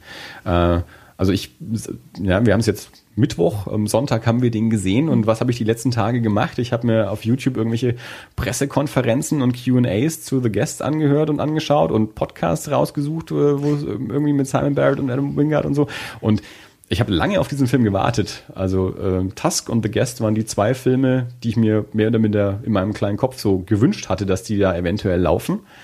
Zusätzlich zu Everly und Digging Up the Marrow, die nicht gelaufen sind. Aber die zwei sind gelaufen und ähm, keiner davon hat mich enttäuscht und The Guest hat mich äh, irre begeistert und mir wahnsinnig Lust gemacht, äh, auch auf diese Art von Kino, und wo ich denke, jetzt hier John Carpenter Double Feature wäre jetzt mal wieder und Desperado müsste ich auch mal wieder gucken. Und ich habe äh, auch in so Interviews mit Adam Wingard ähm, hat er immer wieder von, von so einem Buch erzählt, Shock Value, ähm, das so die, die Rolle des äh, amerikanischen Horrorfilms der 70er und 80er Jahre so ein bisschen analysiert und dass dieses Buch ein großer Einfluss auf, auf The Guest war. Äh, also habe ich mir direkt dieses Buch bestellt, Äh, oder dass, dass er sich selbst so ein Double Feature gemacht hat mit Terminator und Halloween und dass diese zwei Filme auch so ein, so ein großer Einfluss auf, auf The Guest waren. Und also wer, wer irgendwie so ein bisschen auf, auf den Kram steht, also eben so John Carpenter-Filme und so 80er Jahre Actionfilme, ähm, ich lege da jedem The Guest ans Herz. Kommt der doch ins Kino bei uns? 24. April auf DVD. Okay. Und Blu-ray natürlich. Und äh, der Hauptdarsteller Dan Stevens. Eine quasi eine Entdeckung der letzten paar Monate. Zum dritten Mal, genau. ähm, also der, der spielt in Downton Abbey. Ich habe Downton Abbey bisher immer noch nicht gesehen. Äh, das ist ein britischer Darsteller, äh, auch junger Typ, auch so 32 haben wir, glaube ich, recherchiert, ich auch so ja. Anfang 30, ähm, den man anscheinend aus so britischen Kostümdingern irgendwie kennt. Als so ein netter britischer Kostümtyp. äh, wir haben ihn in den letzten Jahren, äh, letzten Jahren, in den letzten paar Monaten äh, in drei Filmen, in drei sehr unterschiedlichen Rollen gesehen und ich hätte niemals im Leben, äh, hätte ich die auch zusammengebracht. Also ich, wenn wir uns nicht ein bisschen mit dem beschäftigt hätten oder, oder Bianca gesagt hätte, das ist der gleiche Typ, hätte ich alle drei Filme gesehen und wäre niemals drauf gekommen, dass das der gleiche Typ war. Das eine war uh, A Walk Among the Tombstones. Ähm, dieser äh, Liam Neeson Rachefilm, den haben wir ja auch besprochen. Da spielt er so einen russischen Drogendealer. Ähm, dann Nachts im Museum 3, wo er den Ritter Lancelot spielt, der Ja. zum Leben erweckt wird. in einer sehr depperten äh, Rolle. Und dann jetzt eben hier in, in The Guest als der kaltblütige Action-Typ. Äh, und was ich jetzt auch mehr so in der nachträglichen Recherche rausgefunden habe, dass viele Leute haben wohl gesagt, was, der Typ aus Downton Abbey soll, soll ein Action-Typ sein? Und ich kenne den halt nicht als der Typ aus Downton Abbey. Für mich war das erstmal der russische Drogendeal. Also für mich ist es jetzt nicht so der große Sprung, den in dieser Rolle zu sehen, weil ich ihn jetzt nicht in diesen Hugh Grant-Rollen kenne. Und ich habe nach ein paar Minuten, habe ich zu Bianca im Kino schon gesagt, ich schaue dem so gern zu. Ich halte den echt für ganz, ganz, ganz furchtbar großartig als Schauspieler. Ich, der hat so eine geile Haltung in der Rolle, also Mimik, Körpersprache. Der, der macht so tolle kleine Sachen, äh, Ja. dass es einfach irre Spaß macht, ihm zu, zu gucken. Also das ist für mich äh, ein wahnsinnig runder Film. Ja, äh, kann, kann dem nicht äh, viel, viel hinzufügen. Ich glaube, man merkt, ich, ich, äh, ich, ich rede mich schon wieder in Begeisterung. ähm, das, das ist ein Film, wo ich wahrscheinlich noch lange, lange äh, den anderen Menschen empfehlen werde und sagen werde, guckt euch The Guest an. Also Und kauft euch den Soundtrack. und kauft den, Soundtrack äh, als Download äh, zu haben. Es scheint keine CD zu geben, aber es ist auf jeden Fall als Download auf Amazon und sicherlich auch auf iTunes ähm, kriegen. Wir werden, wir haben vorhin beschlossen, wir werden wahrscheinlich als, äh, als Outro für diese Folge ein Stück aus dem Guest-Soundtrack mal hinten dran hängen. Äh, Mit der heftigen Aufforderung, euch den Soundtrack natürlich auch zu kaufen. ja. absolut. Ähm, ja. ja, es, es, ist, es ist schlimm, aber es ist wirklich, das ist wieder so einer der Filme, ähm, der mich so begeistert hat. Und ich meine, ich habe ja, ich habe die Jungs ja eh schon auf dem Schirm. Ähm, das, das habe ich ja letztes Jahr ging das irgendwie los, dass ich irgendwie so diese ganze Ty West, Adam Wingard Ecke mir auch so, so nachgearbeitet habe. Ich habe die Filme ja alle nicht gesehen ähm, und, und da richtig Lust bekommen habe auf das ganze Zeug. Ähm, und ja, die haben ja auch in den ABCs of Death äh, Kurzfilme gemacht und, und die VHS, da, die haben sie auch sogar auch mitproduziert. Ähm, Die habe ich auch alle nicht gesehen. Also wir haben jetzt neulich mal den, den D for Duckling äh, von Adam Wingard und Simon Q Barrett angeschaut. Q, Q for Quack. D for Duckling, genau. Das ist, ich war heute in dem einen Podcast ging es um italienisch, um den Fulci-Film Don't Torture Duckling oder so. Das, das, das, da ist mir die Ente irgendwie hängen geblieben. Q for Quack. Ähm, D for Duckling. Naja. Äh, naja, so jedenfalls, äh, ich hatte die eh schon auf dem Schirm, ich habe lange auf diesen Film gewartet, weil ich wusste, dass der gemacht wird äh, und war begeistert, dass er jetzt auf dem Festival lief und bin noch begeisterter, dass er mich so begeistert hat. Ich bin begeistert, dass du begeistert bist, dass er dich begeistert hat. Ich möchte sagen, es begeistert mich geradezu. Äh, ja, Ich glaub, Dirk Okay, schaut ihn euch an. er ist gut. ja. Kaufen. Kaufen, kaufen, kaufen. Ganz wichtig. Alle müssen Filme kaufen, weil wenn keiner Filme kauft, können Menschen keine Filme mehr machen. Willst du sagen, was mit dem Kameramann von The Battery ist? Der macht jetzt, der fotografiert jetzt wieder Essen. Weil einer, einer der bestbesprochenen und mit Preisen überhäuftesten Horrorfilme der letzten Jahre äh, kein Geld eingespielt hat, sodass die Macher, äh, oder zumindest einer der Macher, jetzt gesagt hat, ja, dann fotografiere ich halt wieder Essen, damit habe ich mehr Geld verdient als mit Filme machen. Hätte mal keine Horrorfilme gemacht, hätte vielleicht eine Chance gehabt, dass ich auch Geld dafür ausgebe. Ich habe, du schaust ja jetzt, du schaust du ja jetzt auch Zombie-Filme, wie du immer wieder sagst, und ich habe dir schon Nee, gesagt, schau nicht. dir, Aber wegen des Soziologischen und nicht Ja. wegen des Horrormäßigen. es ist auch nicht horrormäßig, schau dir The Battery an. Der The, ist ganz, ganz toll. Thomas hat über The Battery gesagt, Sunrise of the Dead. Äh, Before Sunrise of the Dead. Der ist auch so langsam und so schön und es geht um Menschen und es geht nicht um Zombies. Schau dir The Battery Okay, an. wenn mein persönlicher Filmsnob das sagt, dann äh, Hat im, im, im, in Deutschland den äh, cleveren Titel Ben and Mickey vs. The Dead bekommen. Ganz, ganz doof. okay. Titel. Sollte jeder sehen und äh, Battery. bezahlen. Gut. So, wir haben gar nicht mehr viel Zeit. Ja. Wie viel Uhr haben wir? Jetzt kurz nach acht. ähm, machen wir noch schnell die zwei DVDs. Ähm, wir haben wieder gratis Rezensionsexemplare bekommen. Äh, du hast gratis Rezensionsexemplare bekommen, weil ich von vornherein gesagt habe, nein, vielen Dank. Noch bevor ich die E-Mail überhaupt gelesen habe, dass uns die Filme angeboten werden, hat Dirk mir schon geschrieben, halt dich nicht zurück, aber erwarte nicht, dass ich die anschaue. und ich habe mich nicht zurückgehalten. Ich habe mich dafür geopfert. Ja, genau. Bianca und ich haben sie angeschaut. Das wundert mich nicht. Ähm, zum einen ein Film namens, äh, also ganz klar, man muss ja auch quasi Werbung dafür machen. Ähm, zwei DVDs, die am 24. April, äh, nee, 24. März, also jetzt hat quasi frisch erschienen sind im deutschen Handel. Ähm, erster Film Sanitarium, eine Anthologie verpackt in die Hülle, als wäre es eins. Es sind drei verschiedene Regisseure, ähnlich wie bei German Angst, die drei Kurzfilme gemacht haben. Äh, und das Ganze verpackt sich in einer Rahmenhandlung ähm, in einer psychiatrischen Anstalt. Michael McDowell ist so quasi der, der Leiter dieser Anstalt und erzählt diese drei Geschichten von, von drei Patienten, ähm, wobei diese Rahmenhandlung wirklich nur so ein loser Rahmen ist für drei Kurzfilme, die eigentlich auch sonst nichts miteinander zu tun haben, als dass es da irgendwie um, um krupste Leute geht. Ähm, Robert Englund spielt in einer äh, Folge mit, der als äh, Freddy aus Nightmare Elm Street bekannt ist. Lou Diamond Phillips ist ein, eine Episode. Ähm, die erste Episode geht es um einen Künstler, der so Puppendioramen baut und damit ganz erfolgreich ist, aber irgendwie mit diese Puppen mit ihm sprechen und er ein wenig geschubst ist. Ja, nimmt, nimmt auch fleißig Medikamente anscheinend. Die zweite Episode ähm, geht es um einen, ja, auch so persönlichkeitsgespaltenen Insassen, der als Kind auch mit seinem Vater nicht so klar gekommen ist und den vielleicht umgebracht hat oder auch nicht. Nicht. Und die dritte Episode, Lou Diamond Phillips, ein, äh, ein Professor, der das Ende der Welt nahen sieht und sich in einem Bunker versteckt. Ähm, es sind drei, ich glaube, texanische junge Regisseure, die jeweils diese Filme gedreht haben. Hinten drauf steht eine sonderbare und vollkommen unkommerzielle Anthologie, die mit ähnlichen Filmen rein gar nicht vergleichbar ist. Ein herrlich melancholischer, stellenweise fast schon depressiver Psychotrip, der jedem offenen Horrorfilmfan zu empfehlen ist. Ich finde, jedem offenen Horrorfilmfan, das ist so wie, da muss man sich drauf einlassen. Ja, das sind so Worte, wo man dann weiß, ah, okay. Also nicht, weißt du, nicht vergleichbar, nicht kommerziell und sowas, das heißt auch nicht unterhaltsam. Unterhaltsam schon irgendwie. Also, ähm, ich, was, was besonders auffällt, ist, dass die Filme gut aussehen. Also oft, äh, da kommen wir dann drauf, wenn wir, wenn wir die zweite DVD besprechen.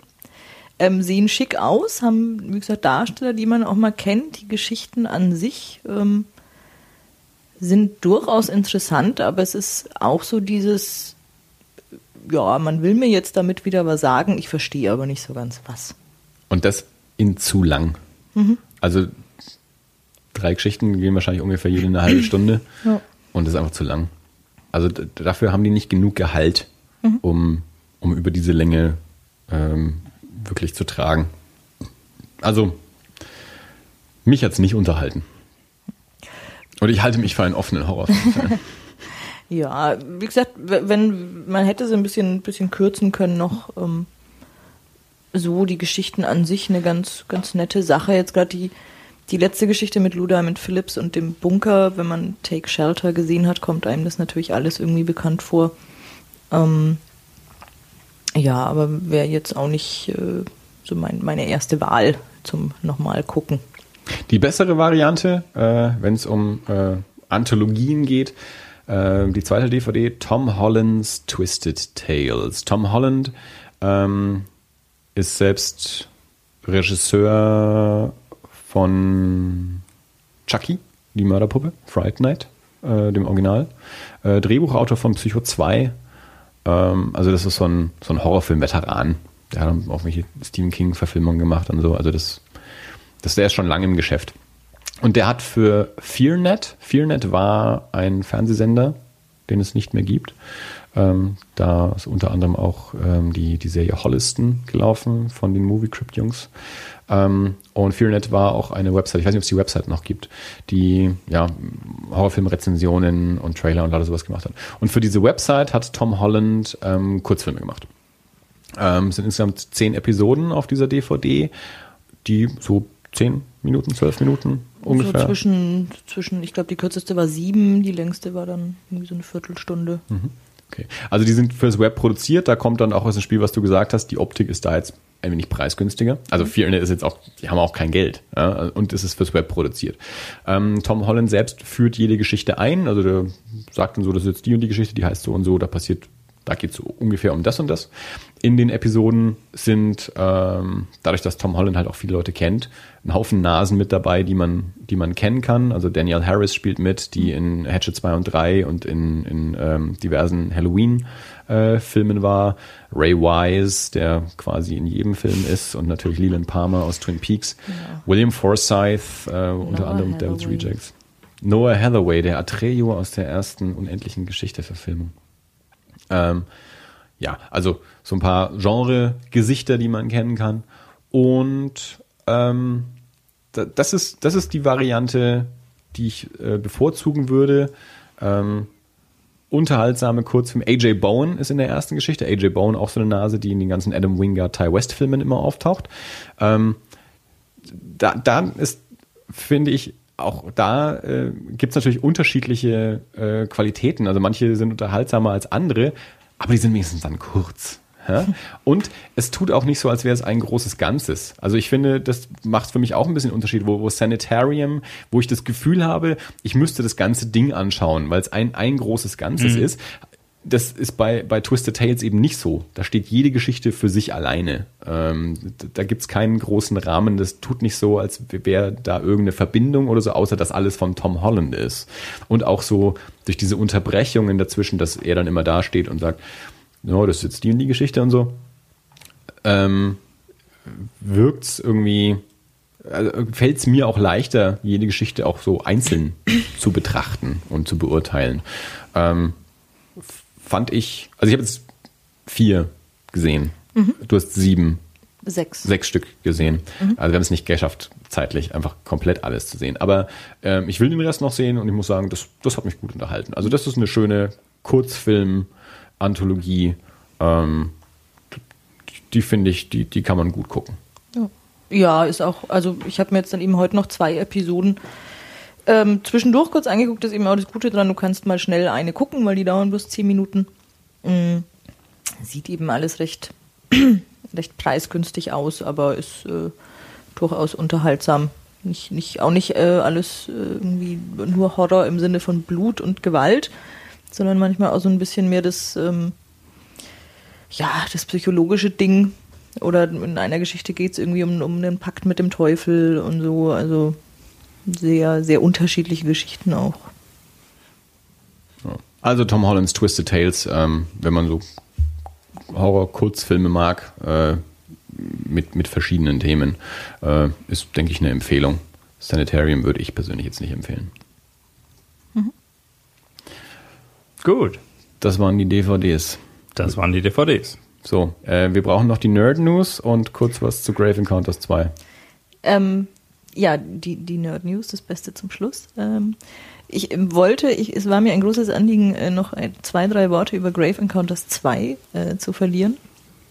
weil äh, das wohl durchaus der schlechteste äh, Film ist, den ich, den ich dieses Jahr und bestimmt die letzten drei Jahre äh, gesehen habe.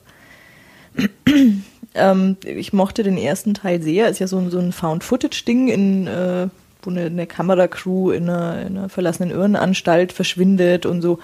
Ich glaube, du hast den hier auch mal besprochen, kann das sein? Ähm, nachdem ich ihn mit dir angeschaut habe, habe ich den im Podcast, äh, denke ich, auch mit erwähnt. Ja, genau. Und ähm, ich habe irgendwo mal den zweiten Teil für, für einen Fünfer geschossen und ähm, es, es fängt eigentlich recht vielversprechend an, indem ähm, also der Film steigt damit ein, dass das Grave Encounters halt als Film existiert und die Leute denken, es ist echt und dem jetzt nachgehen wollen und halt diese Irrenanstalt ausfindig machen und ja, dann landet eine, eine Gruppe äh, wahnsinnig unsympathischer Filmstudenten, die eigentlich alle nur pff, kiffen, saufen, feiern und rumvögeln in ihrer Freizeit, äh, landet in dieser Klinik und ja, es wird so nacheinander gestorben auf ganz äh, furchtbar langweilige und, und unspektakuläre und äh, altbekannte Art und Weise.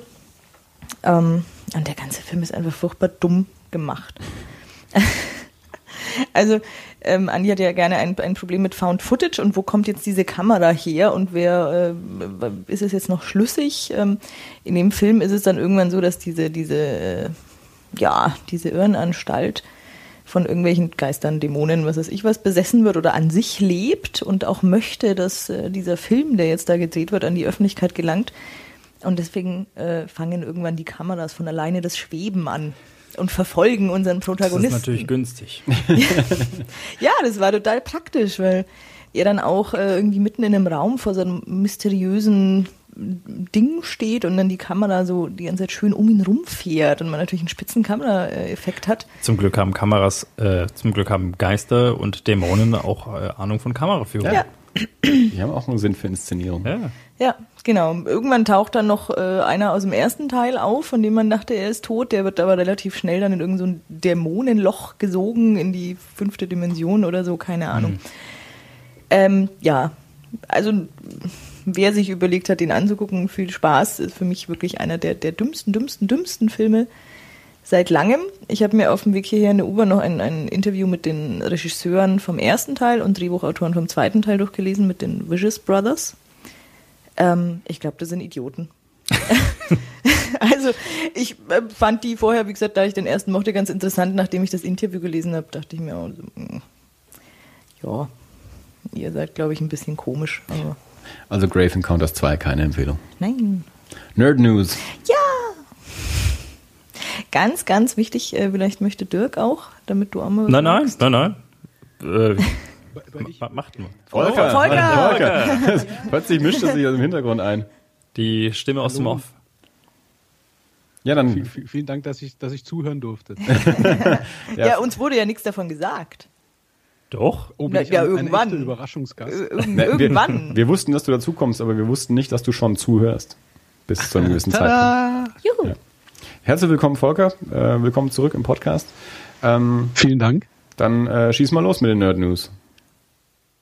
Also die, die Nerd News, auf die sich hoffentlich alle beziehen, äh, wenn sie davon reden, diese Woche ist natürlich die Rückkehr einer vielgeliebten Fernsehserie. Ja. Liege ich da richtig? Genau. Und zwar wurde angekündigt. Ein Herz für Tiere kommt zurück. Banause, sei ruhig. Nein, äh, die Schwarzwaldklinik. Nein, natürlich äh, dreht es sich um äh, Akte X, äh, X-Files zu Englisch. Und äh, ich bin nur durch Zufall irgendwie drüber gestolpert. Das war ja auch schon die, die letzten Wochen und Monate immer so ein bisschen brodeln. Und es war hier mal ein Tweet von jemandem und da mal ein Kommentar von jemand anderem, dass man doch vielleicht gerne würde. Und jetzt ist es also offiziell, die X-Files Akte X kommt ins Fernsehen zurück. Nicht, nicht, nicht viel und nicht groß und nicht lang wahrscheinlich, aber überhaupt erstmal. Mhm, genau, als sechsteilige Miniserie ähm, inklusive natürlich wieder David Duchovny, Gillian Anderson und Chris Carter mit an Bord. Gekicher? Ich glaube, es war ein Husten. Also. Es war ein Husten. Entschuldigung, ich habe mich extra runtergeregelt. ähm, Und ich glaube, das ist, also ich hatte ein bisschen Angst, als die ersten Gerüchte hochkommen, kamen, dass es irgendwie so ein Zwischending wird und naja, es ist irgendwie Gillian Anderson und ähm, David Duchovny irgendwie nicht dabei und hm. dann wird es irgendwas komisches. Aber ich glaube, das ist genau das, worauf jetzt alle gewartet haben. Es ist Juhu, die beiden und wieder vereint. Und das genau. war ja genau. schon auch so ein bisschen äh, das Problem bei den bei der letzten Staffel der der Originalserie, wo äh, David Duchovny einfach nur noch so am Rand ein bisschen mit dabei war, weil er nicht mehr wollte. Mhm. Und dann haben sie doch irgendwie mit viel Geld wahrscheinlich überredet, mal sein Gesicht zu zeigen. Ja.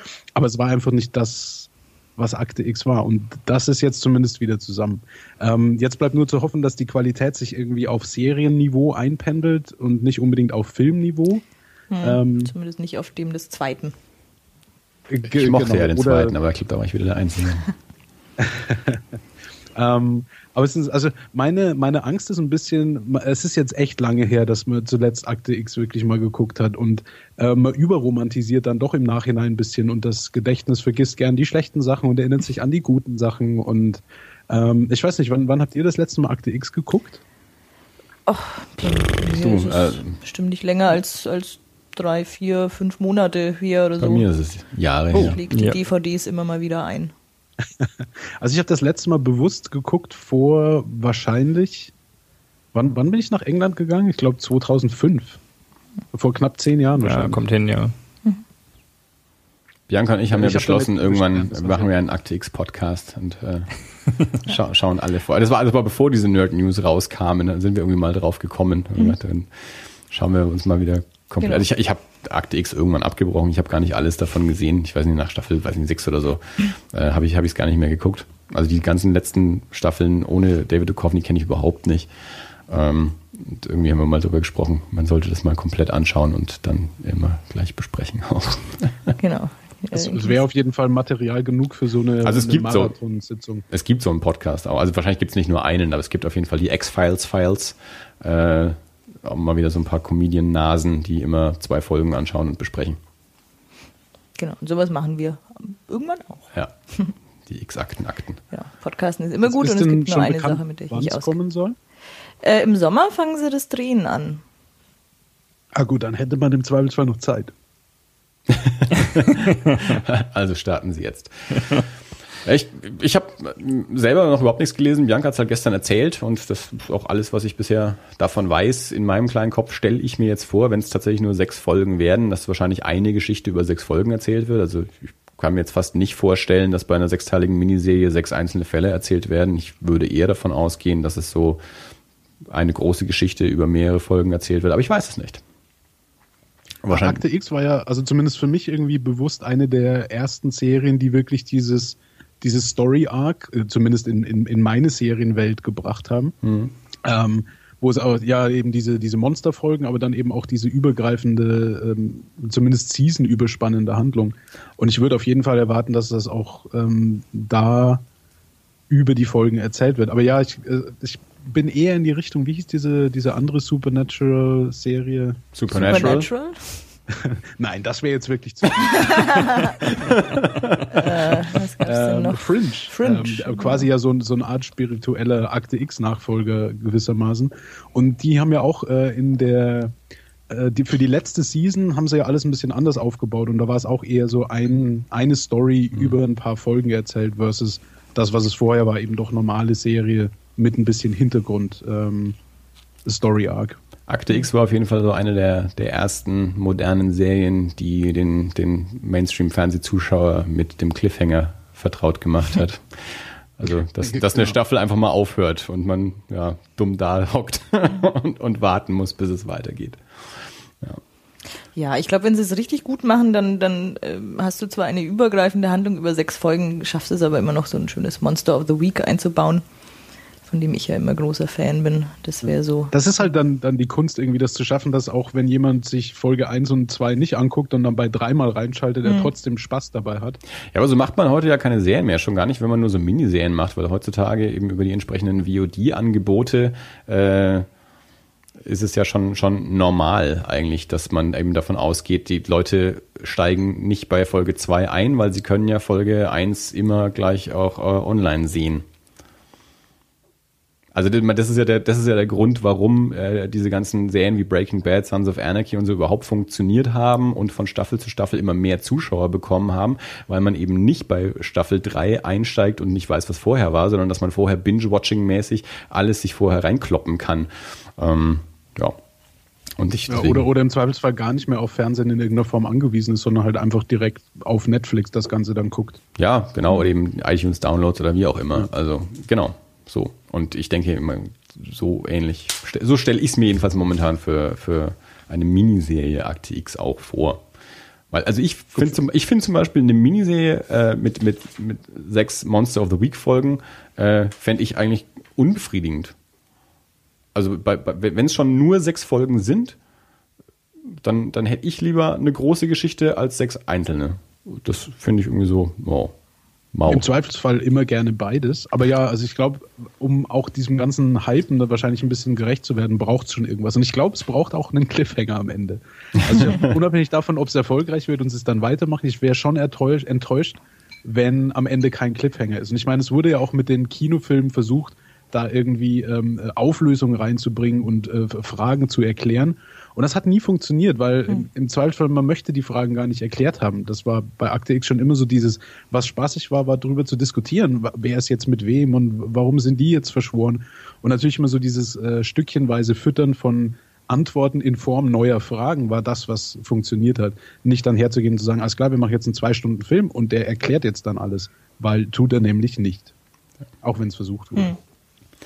Wir sind heute leider zeitlich etwas gebunden und äh, quasi schon, äh, schon spät äh, dran. Und äh, Volker ist ja unter anderem auch deswegen dabei, weil wir noch einen Comic äh, besprechen wollen, ähm, den wir alle vier gelesen haben. My Friend Dahmer von Durf Beckdurf. Durf Beckdurf, ein amerikanischer Independent-Comic-Zeichner, der ähm, ein, ein Schulkollege von ähm, Jeffrey Dahmer war. Jeffrey Dahmer, einer der bekanntesten amerikanischen Serienkiller ich kannte den übrigens überhaupt nicht. Das mhm. war mir mhm. komplett unbekannt. Gut, ähm, muss man ja auch nicht. Also ich habe mich einfach schon viel mit Serienkillern beschäftigt und dann kommt Jeffrey Dahmer da einfach auch mal vor.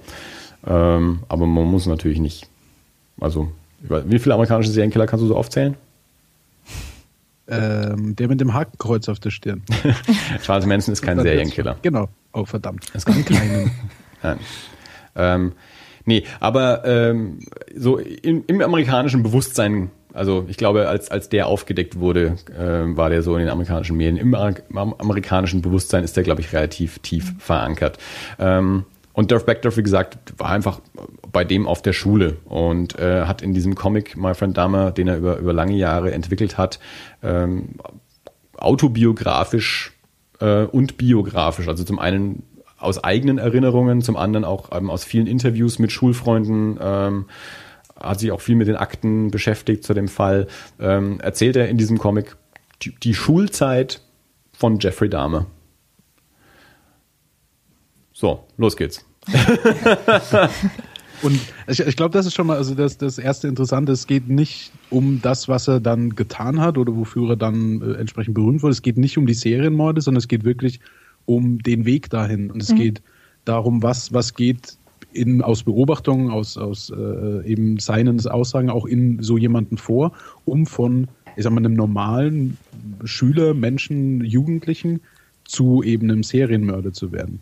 Und beschäftigt sich eben wirklich mit, mit, mit dieser Frage, was passiert da, was geht da vor.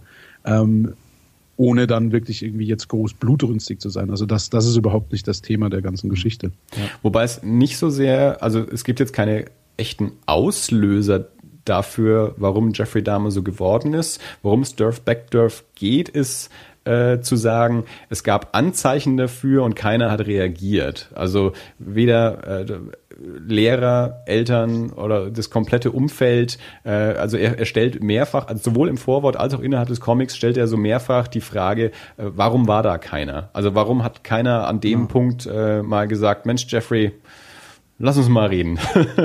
und, und ich glaube, das ist auch genau eines der Sachen, was für mich so spannend oder interessant gemacht habe. Und das ist auch schon im, im Vorwort kommt das direkt vor. So, ähm, nach dem Motto, und ich kann nur mal kurz aus dem Englischen vielleicht schnell zitieren, We all have that one friend from school, the strange kid, the class freak, the guy whose antics amused. Und ich glaube, das ist genau der Punkt. Es geht eben darum, also auf der einen Seite ist es alles normal. Es, jeder kennt so jemanden und jeder, wenn man durchblättert, kennt wahrscheinlich auch jemanden, der sich so verhält oder zumindest, wo man sich mal sagt, so, hm, äh, das ist aber gerade komisch, was der macht. Und, aber es passiert eben genau das, was halt auch da an, ja, nicht unbedingt angeprangert wird, aber aufgezeigt wird, äh, die Erwachsenen reagieren nicht. Vielleicht, weil es eben dann irgendwie doch normal ist und überall mal passiert. Also ich glaube äh, tatsächlich eine der der oder nicht nee nicht eine der, sondern sogar die letzte Seite ist tatsächlich als äh, äh, Duff Bagdad erfährt ähm, per Telefon ja einer aus deiner Klasse aus deiner ehemaligen Klasse äh, ist der Serienmörder oder mhm. ist ein Serienmörder und dann sagt er krass das war der oder und dann sagt sie nee nee der war es nicht dann war es Jeffrey Dahmer. Ja. ja, genau, der war es. Ja. Und ähm, also das ist tatsächlich, also ich habe, ich, als ich das, äh, als ich diese Seite gelesen habe, habe ich tatsächlich überlegt, ich habe an meine Schulzeit zurückgedacht und habe überlegt, wenn mich jetzt jemand anrufen würde und sagt, hey Dirk, weißt du noch damals in der sechsten, ja, der, der eine ist Serienmörder, ich wüsste sofort, wen ich sage. und ich wüsste auch, wen ich als zweiten nenne. Also das ist äh, insofern, ja, also trifft das Zitat, finde ich, unheimlich gut. Ja, aber ich glaube, jeder hat so ein so ein Freak oder so einen so ein bisschen, bisschen schrägen Vogel irgendwo in seiner Klasse ja. gehabt, der, der, ähm, ich weiß nicht, dem man, dem man vielleicht nicht, dem man es zutraut, aber wenn man sagen müsste, wer es war, mhm. ähm, bei dem man auch sagt, okay, nee, da wird es wahrscheinlich am ersten passen. Ja. Und dann ist tatsächlich die Frage, also wenn ich, wenn ich sofort aus dem Stegreif sage, pff, das war ganz klar Jeffrey Dahmer, dann äh, warum, warum hat damals keiner mhm. dran gedacht? Ich meine, bei dem war es schon ein bisschen mehr, ja, also was, was man da schon so auch zur Schulzeit mitgekriegt hat oder was die Eltern auch mitbekommen haben, ähm, dass, dass, dass er äh, äh, irgendwelche Roadkills, also irgendwelche äh, toten Tiere von der Straße aufsammelt und, und seziert und auseinander nimmt und äh, äh, irgendwelchen Freunden sagt, dass er Säure einlegt. Also das ist vielleicht schon ein bisschen über dem normalen äh, aber, aber auch da ist es, glaube ich, eher so ein, am, im Nachhinein ist man immer schlauer. Ich bin mir sicher, es gibt mehr als nur einen Menschen aktuell auf der Welt, der Tiere in Säure in Gläser einlegt. Also so abstrus das vielleicht auch sein mag. Ähm, aber das äh, heißt, glaube ich, noch nicht unbedingt, dass man dann sagt, okay, der macht das, dann muss ich da irgendwie einschreiten als Erwachsener. Mhm. Vielleicht, weil, vielleicht ist es doch irgendwie normal genug. Äh, man weiß jetzt auch nicht, wie die Also ich habe jetzt noch keine Kinder, aber wenn mein Kind irgendwann sowas mal macht, ja, dann würde ich mich schon mal mit ihm unterhalten wollen. Vielleicht, vielleicht ist es ja Kunst. Und ich, ich glaube, das ist dann auch eine, eine, Frage der Transparenz oder der Sichtbarkeit. Äh, ich meine, wie auch in der Geschichte erklärt wird, ist das Verhältnis zu seinen Eltern an der Stelle jetzt nicht unbedingt davon geprägt, dass die sich sehr für ihn interessiert haben oder sich sehr um ihn gekümmert haben. Und äh, von, von außen ist es vielleicht auch für Erwachsene einfach wenig einsichtbar. Ich meine, das wird in, in vielen äh, Geschichten, wo es um Kinder oder Jugendliche äh, geht, ja immer so ein bisschen dargestellt, dass die Erwachsenen nicht unbedingt mitkriegen, was Kids machen oder nicht wirklich das, das, das sehen oder sehen wollen. Vielleicht, weil sie in ihrer eigenen Welt äh, schon, schon genug beschäftigt sind. Und dann sind halt dann doch nur Kinder und ah ja, der geht jetzt wieder in seine Hütte und was auch immer er dann tut, das interessiert uns gar nicht oder da, da guckt man dann auch nicht genauer nach. Und selbst wenn einer vielleicht eine dieser Sachen sieht, ähm, sieht er die andere nicht und macht vielleicht diese Verknüpfung nicht. Und das dann auch immer, und das kurz den, den, den, den Bogen zu schließen, ähm, ist vielleicht jemand, der Tiere in Säure jetzt auflöst, macht das noch nicht oder wird nicht zu so jemanden wie dann Dama. Aber jemand, der die Kids in Säure einlegt, äh, Kids in Säure einlegt, die Tiere in Säure einlegt und dann auch noch Alkohol trinkt und auch noch Eltern hat, die dann gerade durch so eine Trennung gehen und, und, und, und, und. Das kommt dann halt irgendwie zusammen. Und solange man nicht jemanden hat, der alles das sieht und dann vielleicht Alarm schlägt, ist es, glaube ich, durchaus verständlich, warum in den einzelnen Situationen dann halt niemand gesagt hat, weil es halt doch oft genug vorkommt. Aber in der Summe ist es dann halt vielleicht das, was es auslöst, oder? Es gibt ja. Äh, Am Ende kann dann der Gerichtstyp quasi sagen, die ganzen Sachen sieht man doch, hätte man doch wissen müssen. Für alle da draußen, es gibt äh, drei Anzeichen, die die Serienkiller ähm, gerne gemein haben. Und wenn man, wenn man zwei von den dreien hat, sollte man mal genauer hinschauen. Also in, in Kindertagen äh, Bettnissen, Tiere quälen, zündeln. Das sind so die drei äh, Anzeichen. Je, je, mehr davon auf eine Person vereint sind, desto höher äh, ist die Gefahr, dass das mal ein komischer wird. Dann sage ich, ich habe gezündelt, aber die anderen beiden nicht. Ja, siehst, haben wir ja Glück gehabt. Hui. Oh, Dirk, Dirk, Dirk ist, schon, ist sich schon nicht mehr so sicher. Dirk hat gerade schon Angst um seine Schwester. nein, nein, nein. Keine Nein, ich, äh, Ich, gut, aber, hm. Wie finden wir das Ding denn als Comic? Also ich, äh, ich beginne mal. Ja. Ähm, ich war ein bisschen skeptisch. Ich habe das ja im letzten Mal schon anklingen lassen. Ich bin äh, in dieser ganzen Serientäter, äh, Serien, Serienmörder-Thematik äh, ein bisschen, ein bisschen skeptisch, inwieweit das äh, so, so eine gute Sache ist, das so zu hypen. Ja? Also Bianca Andi hatte auch erzählt, du hast ein Lexikon der Serienmörder zu Hause. Ja. Und äh, also verstehe mich nicht falsch, das ist jetzt kein, kein, keine Wertung. Nein, aber ähm, tatsächlich, äh, also wir haben schon auch im letzten Podcast mal äh, Greg Proops angesprochen, der, der auch gerne sagt, wenn dergleichen passiert, er redet nicht über die Täter, weil er sagt, es, äh, es ist eigentlich ein Unding, dass wir alle die, die Namen der Täter kennen. Jeder Mensch weiß, wer Jeffrey Dahmer ist, aber wer, wer kriegt... Außer Volker. Außer Volker. Aber wer kriegt, äh, wer kriegt seine Opfer tatsächlich zusammen? Und äh, das ist ja schon so ein bisschen so ein, so ein so, so ein popkultureller äh, prominenten Status, der da, der da teilweise wirklich zuerkannt wird, auch indem sie in, in Dutzenden von Dokumentationen, jetzt hier von, von Comics, von, äh, von Geschichten, wer, wer, schau dir ja, Criminal Minds an oder dergleichen, ja, dann wird ständig auf, auf äh, Jeffrey Dahmer oder andere Serienmörder referenziert oder ähm, ob er es jetzt ist oder nicht äh, auf Charles Manson. Ähm, und äh, das ist schon so die Frage, inwieweit man, äh, ich weiß es nicht. Also ich war mir tatsächlich, an, entschuldige, ja. Nein, nein, sorry, ich wollte dich ja mal unterbrechen. Ähm, also ich richtig. meinte, das ist natürlich das Interessante. Ich meine, was ist denn interessant? Ähm, und ich sehe natürlich den Punkt und ich verstehe, wo du herkommst, aber was ist denn interessant dran, äh, über einen normalen Menschen zu lesen, der da zufällig Anhalter ist und dann von jemandem umgebracht wird? Da ist ja nichts Interessantes dahinter. Interessant ist der, der ihn umbringt und warum macht er das und oh, guck mal, hätte man nicht und dann eben dieses drüber sprechen und halt vor allem auch der Bezug auf seine eigene Welt oder sein eigenes Umfeld eben wieder dieses, ah, ich kenne einen Typen, der könnte das sein, so ungefähr. Ich hatte ein Oder bisschen dieses, das mein Gefühl- Gott, ein Glück, dass ich nicht bin. Ich hatte ein bisschen das Gefühl, äh, Dirk, Dirk hat so eingeleitet mit, ich war skeptisch und wollte vielleicht nach hinten raus noch ein bisschen ein. Also äh, speziell bezüglich des Comics war ich skeptisch. Bezüglich der, der, der allgemeinen Thematik bin ich, äh, bin ich nach wie vor relativ, Ja. weiß nicht, stehe ich, stehe ich ein bisschen ambivalent gegenüber.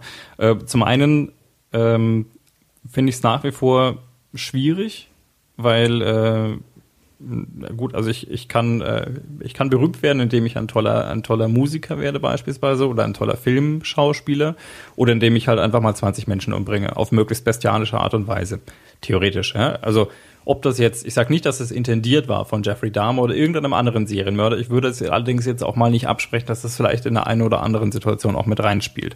Dass ich einfach sage, okay, ich habe äh, ich hab da keine Probleme, jemanden möglichst äh, abstrus umzubringen und wenn ich das tue, dann kann ich mir ziemlich sicher sein, dass mein Name in irgendeiner Form unsterblich wird und dass Bianca später in ihrem Buch darüber lesen wird. Und äh, das finde ich schwierig. Da habe ich tatsächlich, da habe ich tatsächlich ein Problem damit. Ähm, Jetzt zum Comic. äh, was den Comic angeht, war ich mir nicht sicher, inwieweit das. Ja, ich meine, du hattest mir gesagt, hier äh, Comic über über über Dahmer und ähm, da Hatten äh, wir den Comic alle aus der gleichen Quelle? Also kamen wir über die gleiche ja, Empfehlung? also tatsächlich haben wir ihn alle aus sogar aus dem gleichen Laden, wie ich äh, vorhin erfahren Ja, also habe. gut, wir drei, die wir hier sitzen, haben das gleiche Exemplar gelesen. Richtig. Oh, okay. Aber das kommt aus dem gleichen Laden wie deines. Ja. Ähm, also ich habe ich hab das, äh, das Buch gelesen und ähm, es hat mich recht schnell gefesselt, muss ich sagen. Also ich fand es, ich fand es gut, ich fand es interessant. Und was ich, was ich sehr daran mochte, ist, dass, also was heißt mochte, ist, äh, dass es nicht auf eine, äh, nicht auf so eine, so eine sezierende Art und Weise ein, oh Gott, schaut euch dieses Monster an und wie konnte das nur passieren, sondern Jeffrey Dahmer wird in dem Comic halt tatsächlich genauso dargestellt wie die Freaks, die ich halt damals in meiner Klasse auch hatte, wie ich vielleicht auch teilweise selbst einer war, bis auf das Bettnässen natürlich. ähm, und das Zündeln und äh, was du noch gesagt hast. Tiere quälen. Tiere quälen? Nein, Tiere quälen könnte ich nicht. Nein, wirklich nicht. Ähm, aber also so diesen, diesen, diesen Typus, ja, von ein bisschen Außenseiter und ein bisschen ein, ne, der hat halt irgendwie seine Masche. Jeffrey Dahmer hat so dieses, ähm, diese, diese Imitation des Inneneinrichters irgendwie drauf und also das kommt einem schon alles unheimlich bekannt vor. Und äh, die Tatsache, dass das nicht, also er wirkt nicht unsympathisch in dem Buch tatsächlich. Und dadurch gewinnt, gew- also dieses ganze Comic bei mir so ein bisschen mehr schon auch so dieses, äh, ja, es ist halt ein, ein, ein, ein Buch von jemandem, der mit dem zur Schule gegangen ist. Ich weiß nicht, ob er es damit aufarbeitet oder ähm, sich damit auseinandersetzt, wie das halt für ihn war und äh, auch sich, um sich selbst die Frage zu beantworten, hätte man vielleicht irgendwas erkennen können oder hätte man müssen und wäre das mein Job gewesen als Klassenkamerad oder wäre das eher so Ding der Eltern gewesen oder der Lehrer oder wessen auch immer. Ähm, tja, das äh, also fand ich fand ich dann gut. Also das das Buch selber hat mir gefallen. Also der Comic äh, ist einer der meist gelobten aus den letzten Jahren, wenn es um, irgendwie so um, um ernsthafte Comic-Kultur geht. Ich glaube, der ist von 2012. Ähm, ist auch auf Deutsch erschienen, äh, also amerikanisch bei Abrams Books, in Deutsch beim Metrolit Verlag. Ähm, und ich glaube, der ist so, ähm, weil es eben ein, ein, ein eigener eigener Bericht ist. Also das ist nicht, jemand geht hin, schaut sich den Fall an und macht daraus eine spannende Geschichte, sondern jemand, der den Jungen gekannt hat, erzählt selbst aus der Rückschau und ich glaube ähnlich wie, wie Dirk es gerade beschrieben hat, eben aus, aus weil es ihn selbst beschäftigt, diese Geschichte zu erzählen, auch für sich selbst, ähm, einfach wie, er diesen Jungen kennengelernt hat, wie er den wahrgenommen hat und natürlich auch noch aus, aus Freundesberichten dann und so zusammengebaut. Ähm, er kann ja nicht überall selbst dabei gewesen sein. Ähm, also es ist quasi so, so ein erster Handbericht und es, es ist nicht reißerisch, es ist nicht irgendwie fiktionalisiert nur auf Spannung hinaus, sondern es ist eine Autobiografie, Schrägstrich Biografie äh, von, von Menschen, die sich gekannt haben ähm, und eben auch in gewisser Weise, glaube ich, äh, der Versuch, mal eben so aufzuzeigen, ähm, eben genau dieses, warum hat da keiner genau hingeschaut, wo war da jetzt jemand, äh, um, um da mal dazwischen zu gehen oder einzugreifen oder dem Jungen mal helfen zur Hand zu gehen. Also so wie es da rauskommt, war Jeffrey Dahmer einfach jemand, der auch mit, mit sich selbst, mit seiner Persönlichkeit, mit seiner Sexualität komplett überfordert war. Ähm, sehr, sehr kompliziert. Man, das, wann spielt das Ding in den 70er Jahre? Mhm. 60er, 70er Jahre. Ja. Ähm, und äh, dass, dass der einfach Hilfe gebraucht hätte, psychologische Hilfe ja. gebraucht hätte ähm, und dann, dann, dann wäre das eventuell nicht so gelaufen, wie es gelaufen ist. Und, äh, und ich glaube auch, also ich sehe es ähnlich wie Dirk, also auch ich habe äh, mittlerweile also Schwierigkeiten so mit diesem Herausstellen von Tätern und so, aber ich glaube, darum geht's hier eben auch nicht wirklich, sondern äh, mehr so um, um, um ein eine Fragestellung und auch ein Aufzeichnen. Ich meine, wenn man sich mit diesen Fällen nicht beschäftigt, dann kann man sie auch in Zukunft nicht verhindern. Also irgendwie muss man mhm. das aufarbeiten. Ähm, und ja, äh, grundsätzlich ja. Ähm, tatsächlich, wenn wir jetzt als, äh, als Lehre heranziehen, dass äh, ins Bett machen und äh, zündeln und Tiere quälen, die Erkennungsmerkmale für künftige Serienmörder sind und man da an dieser Stelle dann sagt, oh, vielleicht sollte man da aufpassen. Ähm, also der, ob sich durch solche Berichterstattungen, Dokumentationen, Comics, was auch immer dabei rauskommt, tatsächlich verhindern lässt, äh, dass Serienmörder aktiv werden oder überhaupt zu Serienmördern werden, das halte ich jetzt mal für sehr, sehr fragwürdig. Ich denke, es kommt immer natürlich auf die, auf die einzelne Aufarbeitung an, aber an sich, äh, ich meine, wenn, wenn, wenn keiner hergeht und sich so, ein, so einen Täter und seine Taten und seinen Werdegang mal anschaut, dann gibt's auch kein Profiling oder irgendwas oder keine, keine, keine auch keine, keine psychologische. Aber das, das ist das, was ich meinte. Ja gut, aber ja? also wenn, wenn, wenn, wenn, wenn Leute, die, die sich bewusst auf die Suche nach Serienmördern machen, sich mit Profiling und mit, äh, mit, mit mit Ähnlichkeit zwischen Fällen und zwischen, zwischen der psychologischen Entwicklung des Menschen beschäftigen, dann ist das eine Sache. Aber wenn wir das Ganze jetzt auf den Markt werfen und sagen, wir machen da Dokumentationen draus Gut. und machen die danach auf Netflix und dann gucken sich das ganz viele Leute an, dann glaube ich nicht, dass das irgendeinen Impact hat darauf, wie sich zukünftig äh, das Serienmörder-Business so entwickelt. Darum sagte ich ja, es kommt äh, auf das einzelne Werk ja. an. Ja, aber es ist ja auch so, wenn also als Mensch erfährst du ja trotzdem immer irgendwie, wenn sowas passiert. Also wenn jetzt irgendwie morgen der nächste Jeffrey Dahmer gefangen genommen würde, man würde es ja mitbekommen und dann ist, glaube ich, auch ein ganz großes Bedürfnis danach da bei vielen Menschen, das auch verstehen zu wollen. Also man, man kann es nicht wirklich verstehen, aber ähm, Du kannst es auch nicht einfach so hinnehmen. Aber ist das wirklich so? Also ist das wirklich ein, ein, ein Verstehen wollen oder ist das einfach nur ein, ein Teilhaben irgendwie daran und sich daran ergötzen, dass man selbst nicht davon betroffen ist? Also da bin ich tatsächlich, wäre ich jetzt sehr, sehr skeptisch. Also wir haben jetzt aktuell Äh, just irgendwie bevor diese, bevor wir diesen Podcast machen, ist, ist ein Germanwings Flugzeug abgestürzt und es ist, entbrennt im Netz gerade eine heiße Debatte darüber, wie sehr man darüber reden darf und äh, wer was darüber sagt. Ähm, und äh, Medien brüsten sich mittlerweile schon damit, oh, wir sind aber ein, wir sind aber ein seriöses Medium und wir machen keine Best-of-Flugzeug-Crashes oder die, die schlimmsten Flugzeugkatastrophen der letzten zehn Jahre. Wo ich denke, ja, das ist euer Job. Also das nicht zu tun und äh, ihr, ihr brüstet euch auch noch damit. Ähm, Halte ich für ein bisschen einen anderen Fall, weil es keinen Täter gibt in dem Sinne. Aber selbstverständlich, klar, die Medienlandschaft ist zu einem großen Teil, bei uns wahrscheinlich noch weniger als in den Staaten, ähm, äh, mittlerweile so, dass sie eher so, so, eine, so eine Neugierbefriedigung und so eine, auch so eine Katastrophengeilheit natürlich auch schürt. Klar, darum sage ich auch, es kommt auf das einzelne Werk drauf an. Also ich würde mal sagen, ähm, ein Großteil der Berichterstattung, die in diesen Dingen passiert, die, die geht, zielt darauf ab, dass es, dass es eine Real-Life-Horror-Show. Ja, also, ich, also das ich, ist das ist äh, Serial in in äh, mit einem aktuellen Hintergrund, ja. Äh, um mal jetzt auf diesen Podcast, den wir den ja. wir ja auch schon hatten, zu referenzieren.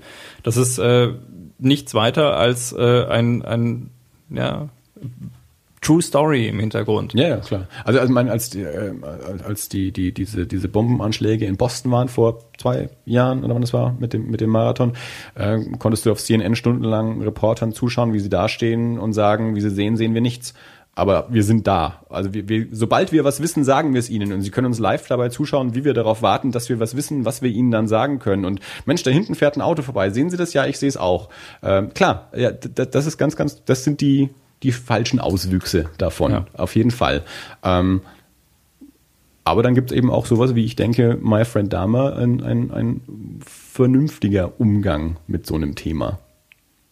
Ja, würde ich so sagen. Also von mir unerwartet, aber ähm, ich war, war, war auch wirklich angetan davon. Und auch, um jetzt nochmal auf den Comic-Aspekt rauszukommen, das ist ein guter Comic. Also das ist nicht nur irgendwie eine interessante Geschichte oder lehrreiche Geschichte oder sonst irgendwas. Ja. Das Ding ist ein guter Comic. Also das, das ist ein gut erzählter, gut gezeichneter äh, Comic mit einer mit einer Struktur, mit, mit einer Narration und ähm, also das ist, weil es eben auch nicht jemand, ich, also bei dem, es ergab sich halt zufällig, dass der Typ Comiczeichner ist und Jeffrey Dahmer kannte. Also ja. deswegen, ein, ein, ein guter Comic-Erzähler hat durch Zufall in seinem Leben eine Geschichte zu erzählen, weil er halt dabei war. Ja. Volker? Ja. Was willst du dazu noch was sagen? Nee, äh, ich, ich kann das so äh, größtenteils reflektieren. Ich war auch sehr skeptisch. Ich finde, die Art und Weise, wie mit dem Thema umgegangen wird, ist sehr äh, intim, sehr objektiv, aber gleichzeitig sehr, sehr nüchtern. Also es wird nicht auf Effekthascherei oder äh, irgendwie drauf gesetzt, da jemanden zur Schau zu stellen und zur Belustigung von anderer, sondern es ist und wirkt wirklich wie eine ernsthafte Auseinandersetzung mit, mit dem Thema und der Frage, wie kann es sein, dass sowas nicht äh, bemerkt wird? Äh, was, was ist denn da, um bemerkt zu werden? Und ähm, eben vor allem diese Intimität, dieses, äh, das könnte jemand sein, den ich kenne, sogar soweit vielleicht so ein, das könnte ich sein, ähm, weil er halt ein ganz normaler Mensch ist und eben nicht irgendwie ein ähm, überzeichneter äh, Massenmörder, der zu Hunderten sich durch Leichen stückelt, sondern doch halt nur ein normaler Mensch, der einfach nur was unheimlich Grausames getan hat. Und das, das hat es für mich sehr, sehr, sehr, sehr ja. spannend gemacht, sehr, sehr äh, nachhallend auch. Also nach, nachdem ich fertig war mit der Geschichte, habe ich schon ein bisschen drüber nachdenken können. Das passiert eigentlich eher selten, weil auch das Material, mit dem ich mich sonst in meiner Freizeit beschäftige, wahrscheinlich eher leicht ist. Ähm, insofern, ich war super skeptisch, als der Typ mir in diesem Comicladen das in die Hand gedrückt hat und das äh, vom Zeichenstil her es ist es auch nichts, was mich irgendwie angesprochen hätte. Aber ja, ich war super, super happy am Ende damit. Auch ein bisschen traurig, weil die Geschichte so ist. Wollte gerade eher sagen, ich war sehr deprimiert am Ende.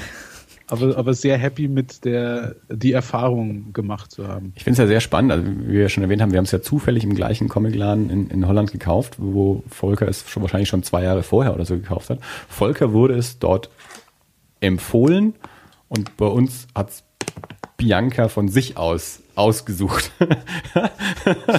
also Bianca fühlte sich in diesem ganzen Laden von diesem einen Buch angesprochen. Das ich bin ja auch die verrückte Trulla, die das Lexikon der Serienmörder daheim hat. der Unterschied zwischen Bianca und Volker. Ja. ich wusste auch nicht, wer Dame ist. Insofern. Ja. Aber ja, nee, normalerweise nicht, wo, wo ich was, wo ich zugegriffen hätte, aber sehr, sehr, sehr schöne Erfahrung und kann ich nur, nur weiterempfehlen.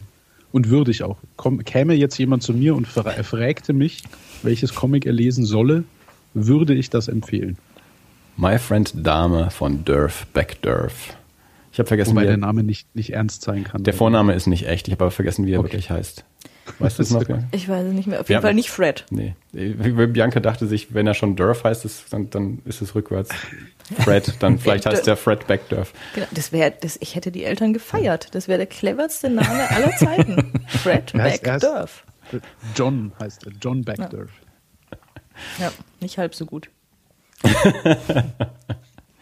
Ja. Wir haben ihn ja knapp verpasst, also an dem, äh, an dem Wochenende, als wir den Comic in, in, in Amsterdam gekauft haben. Ähm, und wir waren dort am Samstag, Freitag oder so. Und Dienstag drauf war Durf Backdurf in dem Laden eben zum, äh, zum Signieren. Mhm. Aber da waren wir natürlich schon wieder weg, weil wir Sonntag wieder abgereist sind. Ja, ja sehr, sehr schade. Gut, also äh, My Friend Dame, Durf Backdurf, äh, Englisch bei Abrams Books und äh, Deutsch beim Metrolit Verlag. Äh, vier Menschen empfehlen, oder Dirk äh, auch schon empfehlen, oder? Ja, auf jeden Fall. Ja, vier Menschen empfehlen.